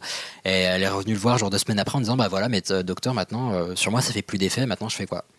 Et elle en a pris toute sa vie, elle était très heureuse. Et depuis, genre, elle avait des pathologies qui remontaient. Sauf que vu qu'elle y croyait plus, bah, ça marchait plus. Et tu dis, bah, ah, j'avoue, Bravo, c'est Michel. chaud. Ouais, tu vois, aussi, je suis très terre à terre, mais je suis partagé. Je sais, bah, en fait, il était content, toi. Euh, donc voilà, grosse controverse, sachant qu'en France, il y a des spécialisations en homéopathie. Donc c'est un cursus, c'est pas un cursus majeur, euh, mais. Comment Sérieux? Ouais, euh, c'est une spécialisation complémentaire. Donc, euh, c'est, je- enfin, tu sors pas de l'école de médecine euh, en, euh, en euh, docteur homéopathe, t'es euh, docteur quelque chose et tu peux te spécialiser après en homéopathie. En homéopathie pardon. Euh, en France, il y a plus de 3000 médecins homéopathes. D'accord. Enfin, en tout cas, avec c'est une spé homéopathe, ouais, c'est déjà pas mal. Euh, donc c'est assez ouf, sans compter tous les autres emplois, tous les autres emplois liés euh, dans les laboratoires. Donc ça fait quand même pas mal de monde. Et, euh, et voilà, c'est vraiment, c'est obscur de ouf. Enfin, obscur, je ne sais pas, mais c'est, euh, ouais, c'est assez tendu. C'est assez ouf. Et, euh, et après, si vous voulez quelques petits exemples, est-ce que vous, alors c'est les plus connus, je vous les donne, mais parce que tout le monde ne sait pas, mais c'est rigolo. Euh, est-ce que vous voyez ce que c'est l'oscillococcinum Oui. C'est un dinosaure euh, qui est né euh, au millième siècle avant t'as pas vu les pubs oscillo, coxillo Non, c'est des, euh, c'est de. pour euh, lutter contre les états grippaux, non? Exactement. État grippal, oscillo-coxillo. Voilà. Voilà. Et tu sais à base de quoi c'est fait? D'homéopathie, mais non. Ouais, mais, mais si, c'est de l'homéopathie. Mais tu sais, Ah c'est bon quoi la, la, Ah, je la c'était- Je sais souche pas, j'en ai jamais acheté, mais. je- Mais la souche, tu sais ce que c'est? C'est du, foie de canard Mais non. Sérieux Du foie et des abats de canard. Hmm. Et c'est marqué. Alors tu regardes sur les pubs. C'est un médicament du sud-ouest? Mais non, mais c'est rigolo parce que justement, C'est tu... écrit que c'est pas halal. Ah, c'est écrit que c'est du canard Sérieux sur les pubs. Tu, sur les pubs et même sur les boîtes, c'est obligé. Mais non. Ah, je te jure. C'est incroyable. Et je trouve ça très rigolo parce que tu parlais tout à l'heure de ah c'est des plantes etc. L'homéopathie surfe sur cette, euh, cette cette image de ah c'est des plantes c'est plus sain Mm. etc. Bah, Nous, on fout du canard dedans. ah, euh, il y a beaucoup de métaux qui sont utilisés, de l'argent, de. euh, C'est des rillettes, quoi. ouais, mais pourquoi pas Il y a du sel aussi, comme je disais, donc des ouais, du genre vraiment, il y a des gens qui se sont véganes et qui prennent de l'oscillococcinum sans savoir que c'est à base de euh, bon bon dans l'absolu ils doivent pas ingérer beaucoup de canards. Mais il y a quand même des canards qui ont été bons. Je pense Non, que- mais j'allais dire, ouais, du coup, ça veut dire qu'il y a quelque part euh, dans le canards monde, il y, a un, il y a un abattage de canards. Donc après, visiblement, avec deux canards, ils Ouais, ce faire que j'allais 8 dire. millions de, de boîtes. Je pense qu'il y a un canard qui a été buté il y a 30 ans et qu'on utilise encore. mais bon.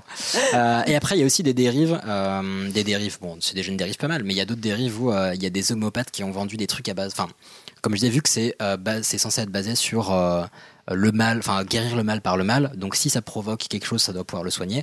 Bah, pareil, il y a eu des trucs homopathiques assez fous qui sont sortis euh, à base de. Alors, qu'est-ce que vous utiliseriez pour. euh, pour combattre la claustrophobie, tiens? Des morceaux de nuages. Hmm, Non. Ah oui, non, faut soigner le mal par le mal. Ouais. Et des petits bouts de mur, là. Du placo. Oui, il y en a eu avec des morceaux de mur de Berlin. Génial. Voilà. J'adore. Et euh, je les ai recherchés, j'ai retrouvé les articles, mais je n'ai pas retrouvé le site. Je pense qu'il a dû être mis hors ligne. Mais bon, voilà, c'est c'est là qu'on est, enfin, on est les deux pieds jusqu'au cou dans le charlatanisme. Et voilà. mais ça, c'est plus de l'homéopathie, là, c'est du foutage de gueule.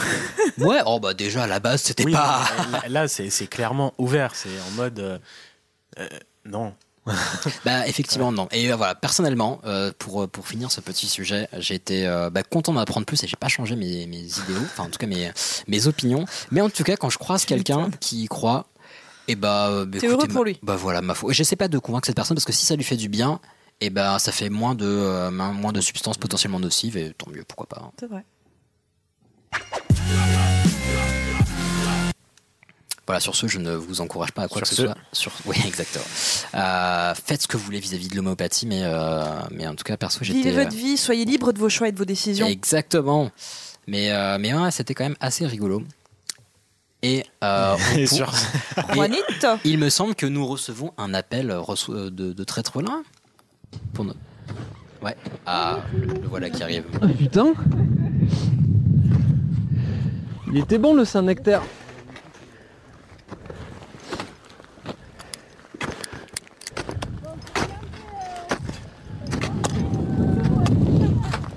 Ok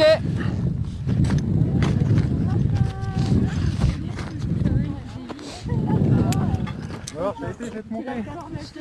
Eh oui. Ah. Eh bien bonjour les amis. Je me trouve euh, dans l'état de Washington sur un sommet, euh, un sommet enneigé auquel on est monté à la force des piolets pour observer avec euh, le groupe francophone d'amis avec qui je suis euh, ce qu'on appelle nous des cougars, ce qui est appelé ici des, des mountain lions. Et donc on peut les observer ici à part... C'était quoi ça Ok, donc euh, on vient de me dire que cette, euh, ce bruit, cette euh, détonation, venait d'un tank euh, M60. Attendez, quoi? Qu'est-ce que putain de quoi?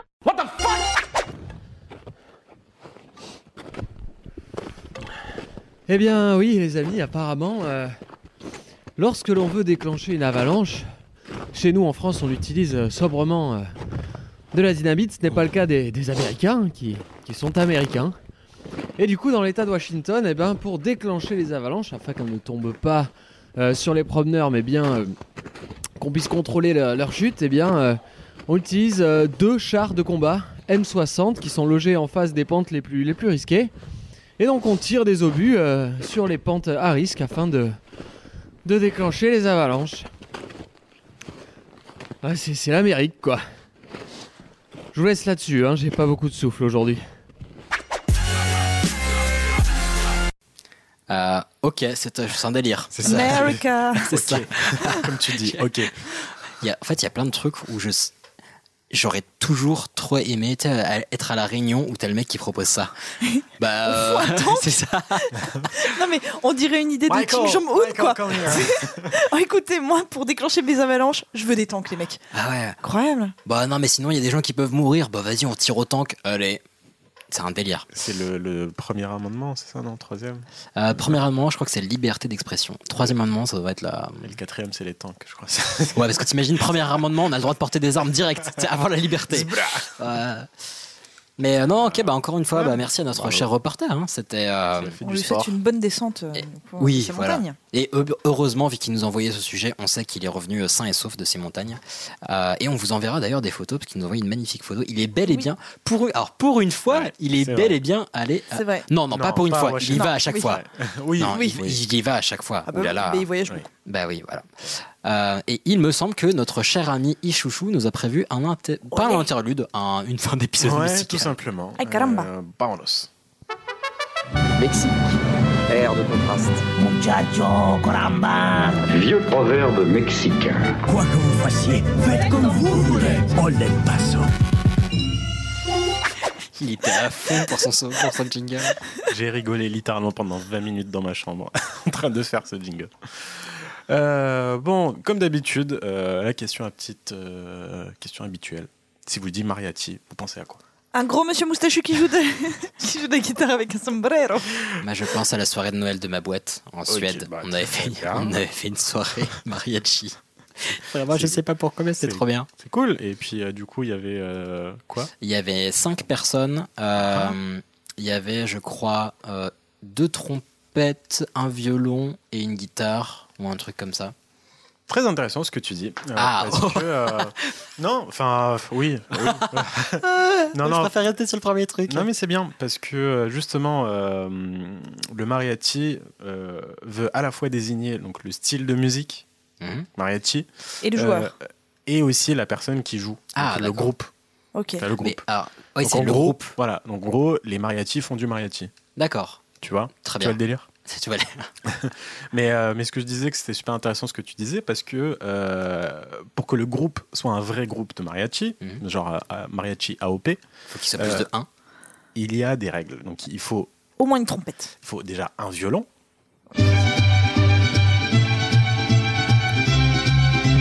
C'est c'est irlandais, ça. Non, c'est c'est bel et bien mariachi. Euh, donc euh, on a notre violon, on a une trompette.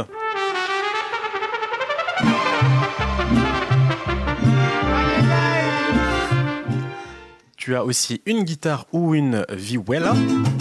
C'est un mix Ah, entre une guitare, une lutte, un ukulélé. Ça a cinq cordes. Trop bien. Et euh, un guitaron. euh, et la petite blague de Juan, je te laisse la faire ou pas? Non, non, bah non. Non, ok. Vas-y, toi. euh, euh, bah, je pense qu'à l'audio, ça l'a fait moins. Euh, mais Je donc, guitare, tu guitare et des guitares. guitarons. Voilà. Euh, donc la guitaron, merci Juan, euh, c'est une sorte de petite basse acoustique avec la coque en forme de coque de bateau. Voilà. Oh, il joue du Brassens, là, non? Il n'y a pas de percu Il n'y a pas de Il n'y a pas de. Non, c'est tout se fait à la main, tout se fait. Il n'y a pas de maracas. euh, Voilà, c'était le mot Oui, les cherchais. tu, tu, Voilà. tu, ouais. Euh, donc, en gros, il faut un minimum de 4 personnes pour que euh, ça devienne un groupe mariachi et ça peut aller jusqu'à 20 musiciens. Oh, putain, c'est Pourquoi ouf. pas plus de 20 T'imagines le bordel après déjà beaucoup. T'imagines Euh, le groupe des mariachis sont très, très, peut-être même trop souvent composés que de mecs. C'est malheureusement un milieu très machiste, euh, mais petit à petit, quand même, les mentalités évoluent euh, et les femmes euh, sont de plus en plus acceptées, même s'il reste quand Ah, même. ouais. Il y avait deux femmes dans le groupe euh, que j'avais eu à Noël. Ouais, bah il y en a de plus en plus. Et, bah, et j'avais vu dans un des documentaires que j'ai regardé une dame qui avait rejoint un groupe mariachi qui au début se faisait très très mal regarder Shit. parce que justement les gens ils étaient mal à l'aise de voir carrément. Ils arrivaient au point d'être mal à l'aise de voir une nana Ah ouais à côté, genre les musiciens à côté, euh, ils, étaient, ils étaient pas bien. Et puis Oh. après, avec le temps, ils ont vu que bah, c'est une musicienne, elle joue très bien. ouais. Ah, sexisme. Euh, mais, mais voilà, donc euh, il y a de plus en plus de femmes Tant et mieux. elles sont, elles sont de plus en plus acceptées. Tout à l'heure, euh, je disais euh, que euh, AOP, ça c'était juste euh, bien évidemment pour déconner, hein, et il n'y a pas de règles à proprement parler. Euh, c'est plutôt une musique qu'on transmet à l'oral plutôt qu'à l'écrit. Mhm. Donc même si depuis très peu, enfin c'est très récent, on commence à l'enseigner dans des écoles, à l'université et tout ça, mais traditionnellement c'était pas le cas. Mhm. Voilà, c'était juste une petite parenthèse. Non, mais très bien. Il y a un vaste répertoire dans le style mariachi. Ah. Donc, euh, je vous aurais bien expliqué les particularités de chaque style, mais ça prendrait vraiment trop de temps. Euh, du coup, je vais plutôt vous parler du mariachi globalement, Euh, mais je vais vous donner quelques bases de certains styles en particulier un peu plus tard. Voilà. Donc ne vous inquiétez pas. Ouais, vas-y, vas-y. Donc commençons déjà par la base, l'étymologie du nom mariachi. Pendant longtemps, on a cru que ça venait du français mariage, parce que bah, ça se jouait euh, pendant des mariages. Ok. Et en fait, pas du tout. Euh, les premières traces du mot mariachi apparaissent dans une lettre d'un type qui a écrit à son prêtre, qui s'appelle Cosme Santa Ana, pour se plaindre du bruit du groupe de mariachi en face de chez lui. Ah, c'est une façon de les nommer, genre les. Je sais pas, mais en tout cas, le mot mariachi existait déjà dans cette lettre-là qui date de 1852, soit 9 ans avant l'arrivée des Français au Mexique, donc en 1861. Ok. Et c'était une petite, euh, pour Camille, une petite intervention de Napoléon III. C'est ce que j'allais dire. En plus, j'allais dire, on n'est pas loin de Napoléon III là. hein. Bah, c'est ça, c'est, euh, les Mexicains euh, voulaient euh, mettre en place un. Euh, Ferdinand du Mexique. Ils voulaient mettre un Européen catholique au pouvoir. Et ça n'a pas duré longtemps parce que je crois qu'on l'a, bah on l'a, il, il en est mort, euh, le pauvre petit Ferdinand du Ah, Mexique, hein, je crois. hein. J'ai pas poussé mes recherches parce que c'est pas mon but, mais voilà. Euh, Ah, j'ai fait mon travail, j'ai fait mes 7 heures, je rentre Moi, à la j'ai maison. dit hein. Napoléon III. Après, tu te démènes. Comme- toi avec les points Non, je, je connais très mal cette histoire-là, mais je crois que, enfin bref, il a pas passé des bons moments là-bas en tout cas. Oui, bah, je sais qu'il a perdu. Bref, donc euh, on sait pas trop d'où ça vient au final, hein. Euh, mais l'origine la plus probable viendrait de la langue coca. C'est une langue extincte qui était parlée dans les... par les indigènes mexicains du centre du Mexique. Mhm. Mais vu qu'elle n'existe plus, Ok. on n'en sait rien. Donc, en tout cas, une, une langue euh, Ouais. pré-hispanique. Préco- Oui, on, précolombienne. on- on pense que, qu'elle viendrait de là. Mais euh, on sait quand même de quelle région, enfin d'où est-ce que ça a débuté? La musique mariachi qu'on connaît aujourd'hui vient de l'état de Jalisco. Donc Mhm. c'est au centre-ouest du Mexique, donc à l'ouest de Mexico, qui est la capitale. Euh, elle se serait transformée en mariachi euh, depuis une version d'un orchestre théâtral espagnol qui se jouait euh, déjà dans cette région au 19e siècle. Il y avait des violons, des guitares et une harpe. Je sais ce que vous êtes en train de vous dire. La harpe, c'est Ouais, exactement ouais. ta tête là. La, la harpe, Hicham Euh, Oui, bah, je parle comme ça, bien évidemment. Ça fait. ouais, C'est- je- C'était quoi cet accent alsacien là? C'est la harpe. C'est la harpe de. Ouais, non, ouais. Euh, je suis donc totalement d'accord avec toi, Elias. Mm. Euh, ça fait penser à tout sauf au mariachi. Jusqu'à ce que je me renseigne un tout petit peu et que je tombe sur ça. Ça pue le mariachi quand même. Ouais, mais là c'est de la harpe endiablée là. Là c'est Fire la je trouve harpe. ça méga stylé. Super classe, ouais. Ah, esta canción J'adore. Euh, ouais, franchement, moi j'aime bien. Et vers la fin, Superbe. la fin du siècle, la harpe a été remplacée justement par la vihuela, euh, les violons et euh, le guitaron. Parce que bah, c'était plus facile à transporter. Sans putain de en tournée dans le pays. C'est surtout en fait, non, c'est pas ça, c'est que le mariachi se joue en marchant. Ça joue, ça C'est joue- ça ça en bougeant. et, Tard euh, sur roulette quoi. Ah, C'est comme vois, dans les, euh, dans, les, dans les carnavals à Nouvelle-Orléans, il y a plus de trompettes que de piano. Quoi. C'est vrai, Ouais. c'est vrai. Et pourtant, tu peux jouer du piano. Du piano debout, euh, C'est bien. On la valide, elle est bien. Donc voilà, pour la harpe, il faut quand même euh, pouvoir bouger. La harpe, c'est pas très pratique. Donc, petite euh, petit nota au tout début, euh, il n'y avait pas du tout de trompette. Je sais pas Mhm. si vous avez remarqué là dans les, les instruments que je viens de citer, il Mhm. n'y a pas de trompette, alors que pour moi, c'est ce qui caractérise Ah, vraiment. c'est la le- base. Ouais. Exactement. Vachement bien. Euh, et le euh, bref, donc euh, voilà, c'était une petite parenthèse. Mhm. Et donc le truc, c'est que le mariachi s'est formé avec le temps. Mhm. Donc euh, tout avait commencé avec l'arrivée de Herman Cortés en 1519. Ah, Herman. Ouais, avec son bateau El Barco Pim Pam Pum. Ah, ça, vu comme tu l'as dit, je suis sûr que tu l'as écrit. Pas du tout.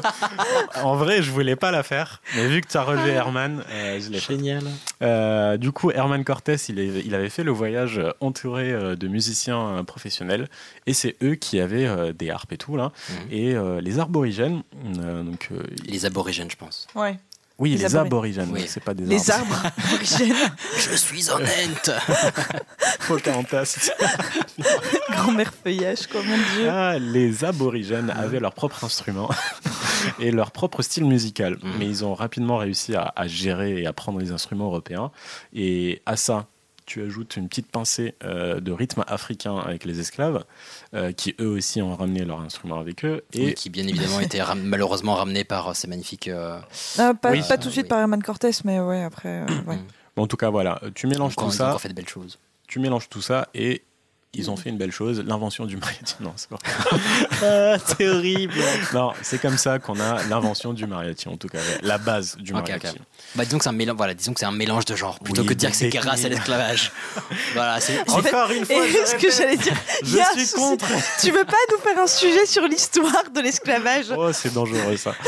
Euh, donc je disais, il faut savoir que à la base, les mariachis ne sortaient pas trop de leur région. Euh, ils sortaient même quasiment jamais. Euh, chaque État avait son propre groupe de musique et ça s'arrêtait là. Euh, c'est ce qu'on appelle euh, le mariachi rural. Et c'est qu'à partir de la révolution mexicaine, euh, ok, entre 1910 et 1920, 20e siècle. que le mariachi a évolué en ce qui existe aujourd'hui. Le mariachi urbain, du coup. Exactement. Et euh, c'est très fort. J'ai- Mais j'écoutais Petit Angéo. Ouais, c'est bien. Et, euh, et c'est notamment grâce. Petit ange, est-ce que tu m'entends Eh oh. J'ai écouté Petit ange. oh. Ah oui, donc ça part vraiment sur un bail de. Il n'y a rien à voir. C'est pardon. C'est- Ouais, cool, ok. Euh, donc euh, c'est notamment grâce au groupe Mariachi Vargas de Tecalitlan. C'est un groupe créé en 1898 par Gaspar Vargas euh, dans la ville de Tecalitlan, qui se situe au sud de Jalisco. Donc ils avaient zéro originalité, les gars. Oh, le bâtard. non, mais Ça va. attends, c'est- quand même classe. euh, c'est comme si on appelait notre podcast le Hicham Camille Ilias Juan Podcast. Euh, des Montreuil. Bah, bien sûr. Euh, t'as pas vu les nouveaux flyers. hein. ça prend de la place, mais ça en jette. hein. Le, bref, donc c'est le fils euh, de Gaspard, euh, Sylvestre, euh, Sylvestre, Sylvestre Vargas, qui a repris le flambeau de son père. Et il est tellement décrié comme un visionnaire dans le monde du mariachi qu'il existe une légende qui raconte qu'ils ont voyagé jusqu'à Mexico. Donc ça fait 700 km quand même. hein. C'est le double, enfin c'est un aller-retour Paris-Pontarlier, quasiment. Euh, donc ils ont fait 700 km en jouant de ville en ville avec des standing ovations partout où ils étaient. euh, Il me manque une page. Donc, ils vont de ville en ville. Et ils étaient. euh, T'inquiète pas, je suis. Ouais, de- ils jouaient en ville en ville avec des standing ovations partout où ils jouaient, mais en réalité c'était tout l'inverse. Ils étaient très très pauvres. Et pour Ah, L'inverse de 700 km De quoi? L'inverse de 700 km Moins 700 Non. km. Et ils avaient, quand, quand je dis l'inverse, c'est l'inverse de, des standing ovations. Ah, d'accord. C'était tout l'inverse. Ouais, c'est du 1 coup- sur 700. Quoi. Du coup, ils Ils ont reculaient fait un demi-pas. Ils ont reculé de 700 km. en silence. Non, euh, ils étaient très pauvres et du coup, bah, pour reprendre mon expression du moment, euh, je dirais même que c'était la Hesse. Euh, Très bien. Ils étaient arrivés carrément au point où ils ont failli mourir de faim, tellement c'était difficile. Mmh. Euh, ce qui les a sauvés, c'est qu'en arrivant au Mexique, ils ont eu une sorte de contrat avec, euh, avec la police. Euh, c'était devenu le groupe officiel de la police. Et ils étaient. ouais, je trouve ça super drôle. Surtout, ils étaient à deux doigts de s'appeler police, ça aurait été trop drôle. Oh zut, c'est déjà pris. Mais non, mais ça veut dire que quand la police arrivait, plutôt que d'avoir les sirènes, t'avais Marie qui suivait derrière. J'avoue. Te, Oh shit, shit. N'importe quoi. tu te fais arrêter de façon festive. Quel est con. Eh, tu prends une amende, mais ça, la gueule. Ouais. Bref, ils étaient enfin payés, euh, mais ça leur a quand même pris 10 ans pour en arriver là où, euh, là où ils sont. Enfin, c'est devenu vraiment the groupe de mariachi euh, que tout, tout Mexicain qui se respecte connaît. Euh, ils ont, j'aime bien parce que vous pouvez pas me contredire. Mais Ah surtout, oui, mais là, on te, on te croit, là. Moi, je connais pas de personne qui est du Mexique. Mais justement, Ah. euh, peut-être parce qu'ils n'existent pas. Ça, ça se trouve. Euh, ils ont fait donc le tour du monde avec des concerts en France, au Japon, au Mali, en Thaïlande, tout ça. Alors que c'était vraiment très difficile. Donc n'abandonnez pas vos rêves, les Oui, enfants. exactement.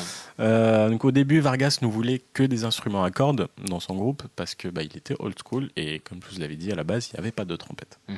Euh, mais vu que tout le monde aimait ça, bah, La trompette, c'est chouette. ah ouais.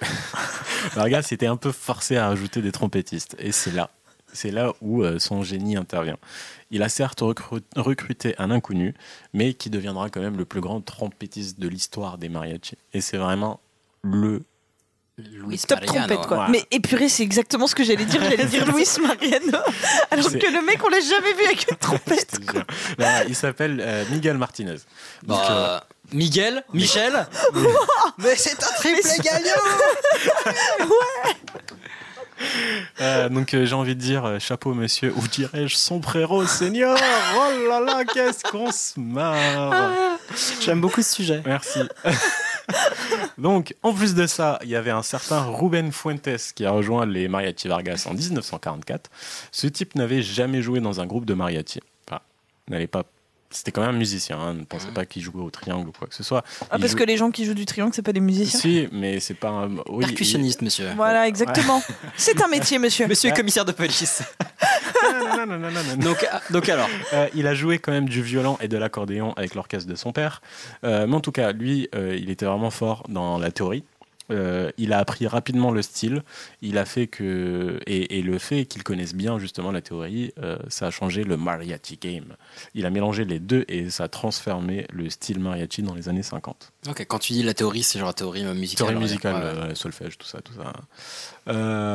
Et donc les mariachi Vargas ont donc révolutionné la musique mariachi, mais il y a aussi d'autres raisons qui ont fait que c'est devenu méga populaire au Mexique, au Mexique, mais aussi partout dans le Ah monde. bah oui, clairement. Euh, dans les années 30, par exemple, c'est grâce à la radio que le mariachi trouve, euh, se, se touche une grande partie du monde. Les gens découvrent tout simplement cette nouvelle musique euh, et cette façon si particulière de, chancer, de chanter. Euh, c'est un peu comme le chant gospel est unique dans son Mhm. genre.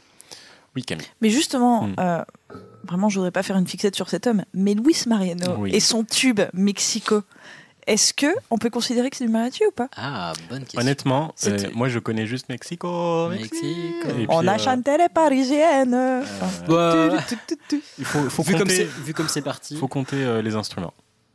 Eh ben écoute, on regardera Ah, faut- le, clip euh, plus Ouais. tard et tu, tu nous diras. euh, Ok. voilà, très bien. Parce que c'est- alors, c'est vrai que maintenant que tu le dis, enfin maintenant que tu le que tu le memeutes un peu, euh, ça. Mais je crois pas. hein. Ok, bon, on regardera. Ouais. On regardera exactement, on analysera. Bref, donc, euh, contrairement au flamenco, qui est quasiment toujours triste, Mm. euh, la musique mariachi est tout l'inverse, c'est quasiment toujours gay. C'est vrai que c'est Ah. festif, ouais. T'as plusieurs Mexicains qui disent que la musique mariachi guérit les âmes et rend les gens plus heureux. Ça, on a comme un fil conducteur dans les épisodes. c'est c'est l'homéopathie. de- Mais, euh, mais c'est pas toujours le cas. Euh, par exemple, il y a un, un style de musique mariachi qui s'appelle la canción ranchera. Donc ranchera vient de rancho, donc un ranch, une ferme quoi. C'est un des tout premiers styles. Donc euh, rappelez-vous, avant la révol- révolution, c'était euh, du mariachi rural. Mhm. Euh, Ah oui, oui, logique, voilà. Mais bref, donc la canción ranchera a pour thème la trahison dans l'amour. Et L'ambiance à la campagne. C'est ce que j'allais dire. et on l'entend euh, bien avec cette chanson de Vicente Fernandez, Por tu maldito amor, qui veut dire pour ton putain d'amour. On va l'entendre chialer.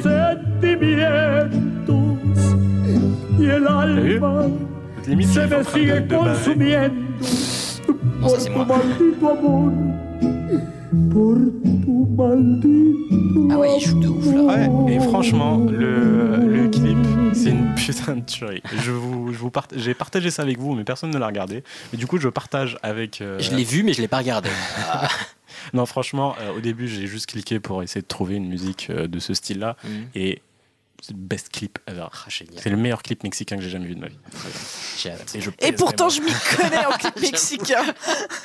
Pourtant, j'en ai vu 4 alors. euh, Bon, donc euh, il y avait ça. Sinon, il y a aussi les serenatas. Música mariachi. Musica. C'est un peu le style de musique pour le Romeo mexicano. Ça, j'aime bien. Ça se joue euh, toujours à l'extérieur, sous le balcon de ta dulcinée.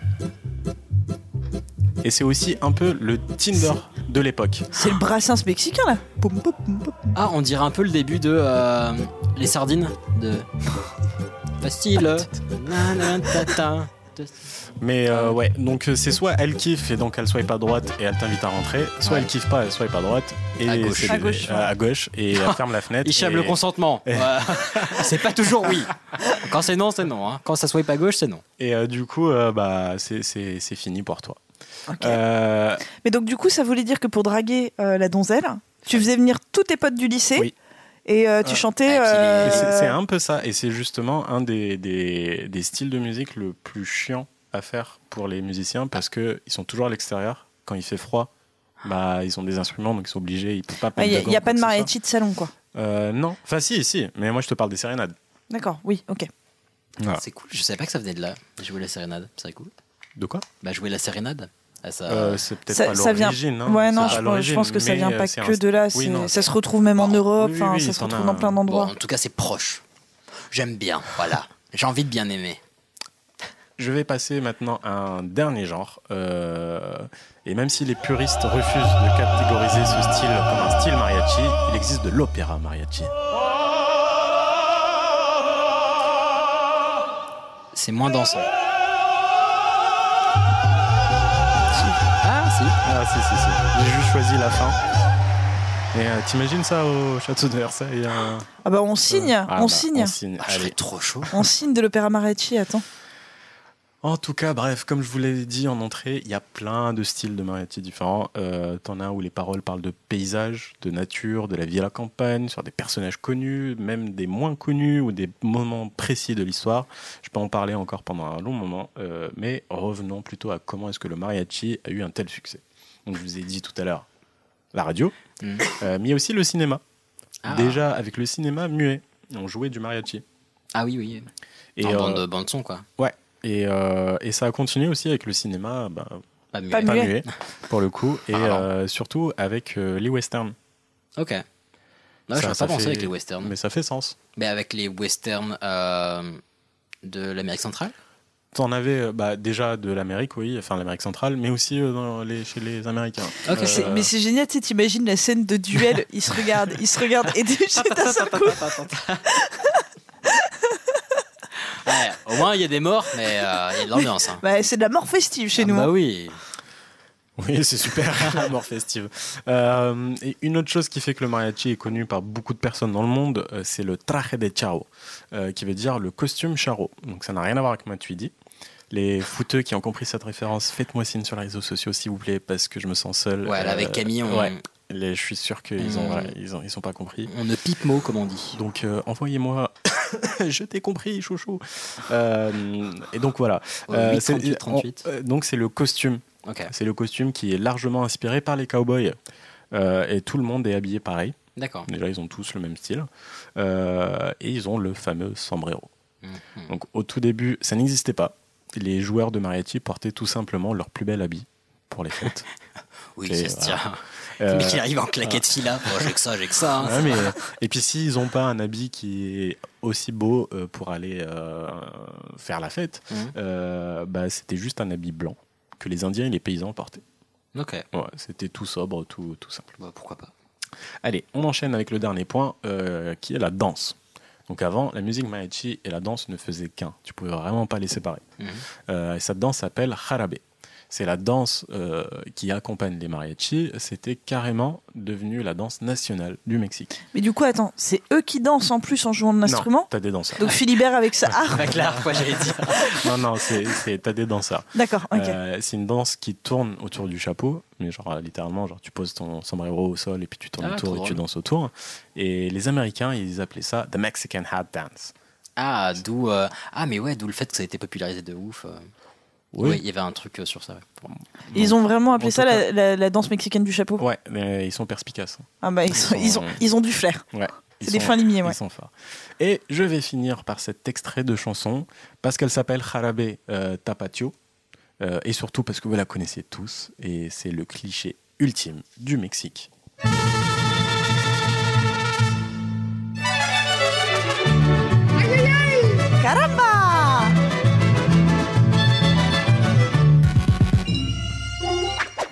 Olé, gracias, chouchou Très bien, eh ben, tu m'as trop donné envie.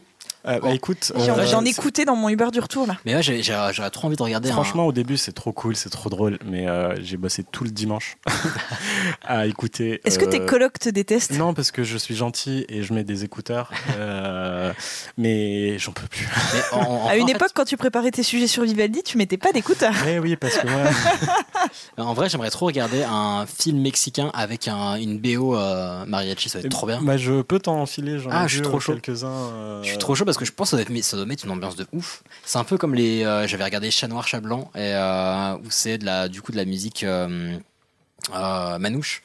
Et c'est. Enfin, non, musique des Balkans plutôt. Aussi, bah oui, euh, Balkans slash manouche. Et, et ça met une ambiance de ouf dans le film. Enfin, ça teinte vraiment tout le film et c'est très Mhm. cool. Donc je serais curieux de voir un truc similaire avec mariachi. J'avoue. Euh, moi, perso, ça me tente pas, mais je te passerai. parce Ouais, bah très bien. vu, euh, tu, tu ne ouais. seras pas forcé de te, de te joindre à ce visionnage. Voilà. Tu pourras swipe left. Bon, bah, c'était très chouette en tout cas. Merci. On a bien rigolé. C'était un cool épisode. Mais j'ai beaucoup kiffé et puis euh, et puis bah on espère que vous aussi. Ça fait longtemps qu'on vous l'a pas dit, mais vous savez qu'on est sur les réseaux sociaux, sur Facebook, Twitter, Instagram, Twitter. Yep. on Twitter. Euh, voilà, sur, euh, on est également sur Apple Podcast, Spotify. Donc si vous voulez nous faire Deezer. plaisir, ça nous fait toujours. Ouais, Deezer aussi, Deezer. Euh, si vous voulez nous faire plaisir, ça fait toujours. Magellan. Ah, yeah. Non, mais ça nous fait toujours plaisir d'avoir euh, bah, soit 5 étoiles si c'est possible sur l'application que vous utilisez, soit un petit message, c'est toujours cool, c'est toujours sympa, ou bah, partager ce podcast avec d'autres personnes, parce que bah, c'est, on est content quand il y a d'autres personnes qui nous écoutent, et puis ça nous permettra de faire d'autres salles. Et n'oubliez pas qu'on est ravis aussi de recevoir vos suggestions de sujets. Oui, très bon point. Ouais. Suggestion de sujet euh, et, euh, et photographie de cancoyote. Voilà. C'est pas un, mais oui, mais pas manger de la cancoyote, là on est sur de l'hiver et tout, il Voilà. faut, euh, D'ailleurs, faut tout- survivre. alors, pour ne rien vous cacher, tout à l'heure, on est parti sur un bail de potentiellement faire gagner des trucs à base de cancoyote, mais voilà. Ouais, c'est ça, c'est ça Voilà. comme histoire. On aura peut-être un concours à vous proposer. J'y je suis pour rien. Euh, sinon, des micro-annonces, euh, c'est intelligent de le garder à la fin. Euh, bon, déjà, dans tous les cas, euh, il y a C'est là où on voit les puristes. Exactement. Si vous êtes arrivé jusqu'à ce moment de l'épisode, Ah, dites tartiflette Voilà, tarti. Ah, si vous nous envoyez tartiflette ou que vous partagez tartiflette sur les réseaux sociaux, on saura que vous avez écouté jusque-là. Ceci étant dit, et on attend vos messages, attention. Euh, ceci étant dit, donc la prochaine fois, on devra avoir une nouvelle invitée et on a hâte de vous la présenter. Et puis, on approche bientôt des 3 ans de Pardon Maman. Oh putain. Et on se souhaite Bah un ouais. joyeux Ouais. anniversaire. Donc c'est bientôt 3 ans. Donc euh, cette année, on va encore certainement bah, fêter ça dans un petit bar parisien. On vous invitera à boire quelques bières. On va pas se mentir, comme tous les ans, certainement plus que de raison. Euh, mais voilà, Un ça trop, ferait ouais. bien plaisir. On vous partagera les détails bah, dans les euh, jours et semaines qui viennent. En espérant qu'il n'y aura pas plus de 1000 personnes dans ce bar-là. Oui, oui, oui. Normalement, ça devrait aller. Bah, au pire, t'avais dit qu'on faisait ici, non, au studio? Ah, en vrai, en vrai, c'est un truc qui me ferait kiffer un jour. Mais euh, peut-être pas tout de suite, on verra. Des créneaux? Ouais. Peut-être un jour. Je vous cache pas que peut-être un jour, parce que ça me ferait kiffer une petite Entre soirée privée. studio ouvert. Voilà, une petite soirée privée dans le, dans le studio, pardon maman. Euh, proposez- pro- pro- propose- Proposez-nous. Proposez-nous euh, des trucs à faire chez. Alors, ok, je veux bien m'engager à ça. Euh, Envoyez-nous des idées de soirées à thème. Et alors, je vous jure que si vous faites ça sérieusement, on envisagera sérieusement la chose. voilà, soirée à thème et, euh, et on vous dira ce qu'on peut faire. Et puis bah pareil, du coup, euh, enfin moi je pense qu'on peut, avant de parler euh, du live au Micropolis de Besançon, euh, on va peut-être attendre de voir ce qu'il en est du Covid-19, et, euh, Ouais. parce que c'est peut-être remis en question à cause de ça, mais c'est vrai que sinon on devait faire Voilà, bah. 8 dates au Micropolis de Besançon. Bah, je t'avoue que. Puis d'ailleurs aussi, euh, on demande aux auditeurs de nous écouter par tranche de 1000 personnes en même temps. Oui, c'est Parce que vrai. sinon, euh, ils vont annuler euh, par moment et ça serait dommage. Voilà, jusque-là, on est très content que vous le fassiez. On n'a pas eu de- d'alerte de la, la haute autorité de, de la santé. donc, pour voilà. Tout va bien. euh, On touche, on touche du bois. fait pas chier encore. On, on touche du. Lavez-vous bien les mains avant et après nous avoir écoutés. Avant d'appuyer play et pause. à chaque voilà, fois. exactement. Bon, en vrai, oui, ça serait bien parce que les téléphones sont dégueulasses. Bon, sur ce, sur ces bêtises, c'était un grand plaisir de partager ces euh, bah, une heure et demie avec vous. euh, cet épisode. Dans tous les cas, on se retrouve dans deux semaines avec un nouvel épisode, une nouvelle invitée. Et on vous aime. Beaucoup d'amour et peut-être que d'ici là, bah, on aura reçu vos propositions de soirée à thème et on a vraiment hâte de vous dire ce qu'on en a pensé. Sur ce, on vous embrasse, prenez soin de vous, prenez soin, soin les uns et les unes des autres. Mon Dieu, c'était difficile. Aimez-vous les uns les autres, disait un grand homme. Et maintenant Des bisous et puis bah, portez-vous bien. Allez, Dis donc, ciao. que je lui dise d'aller se faire enculer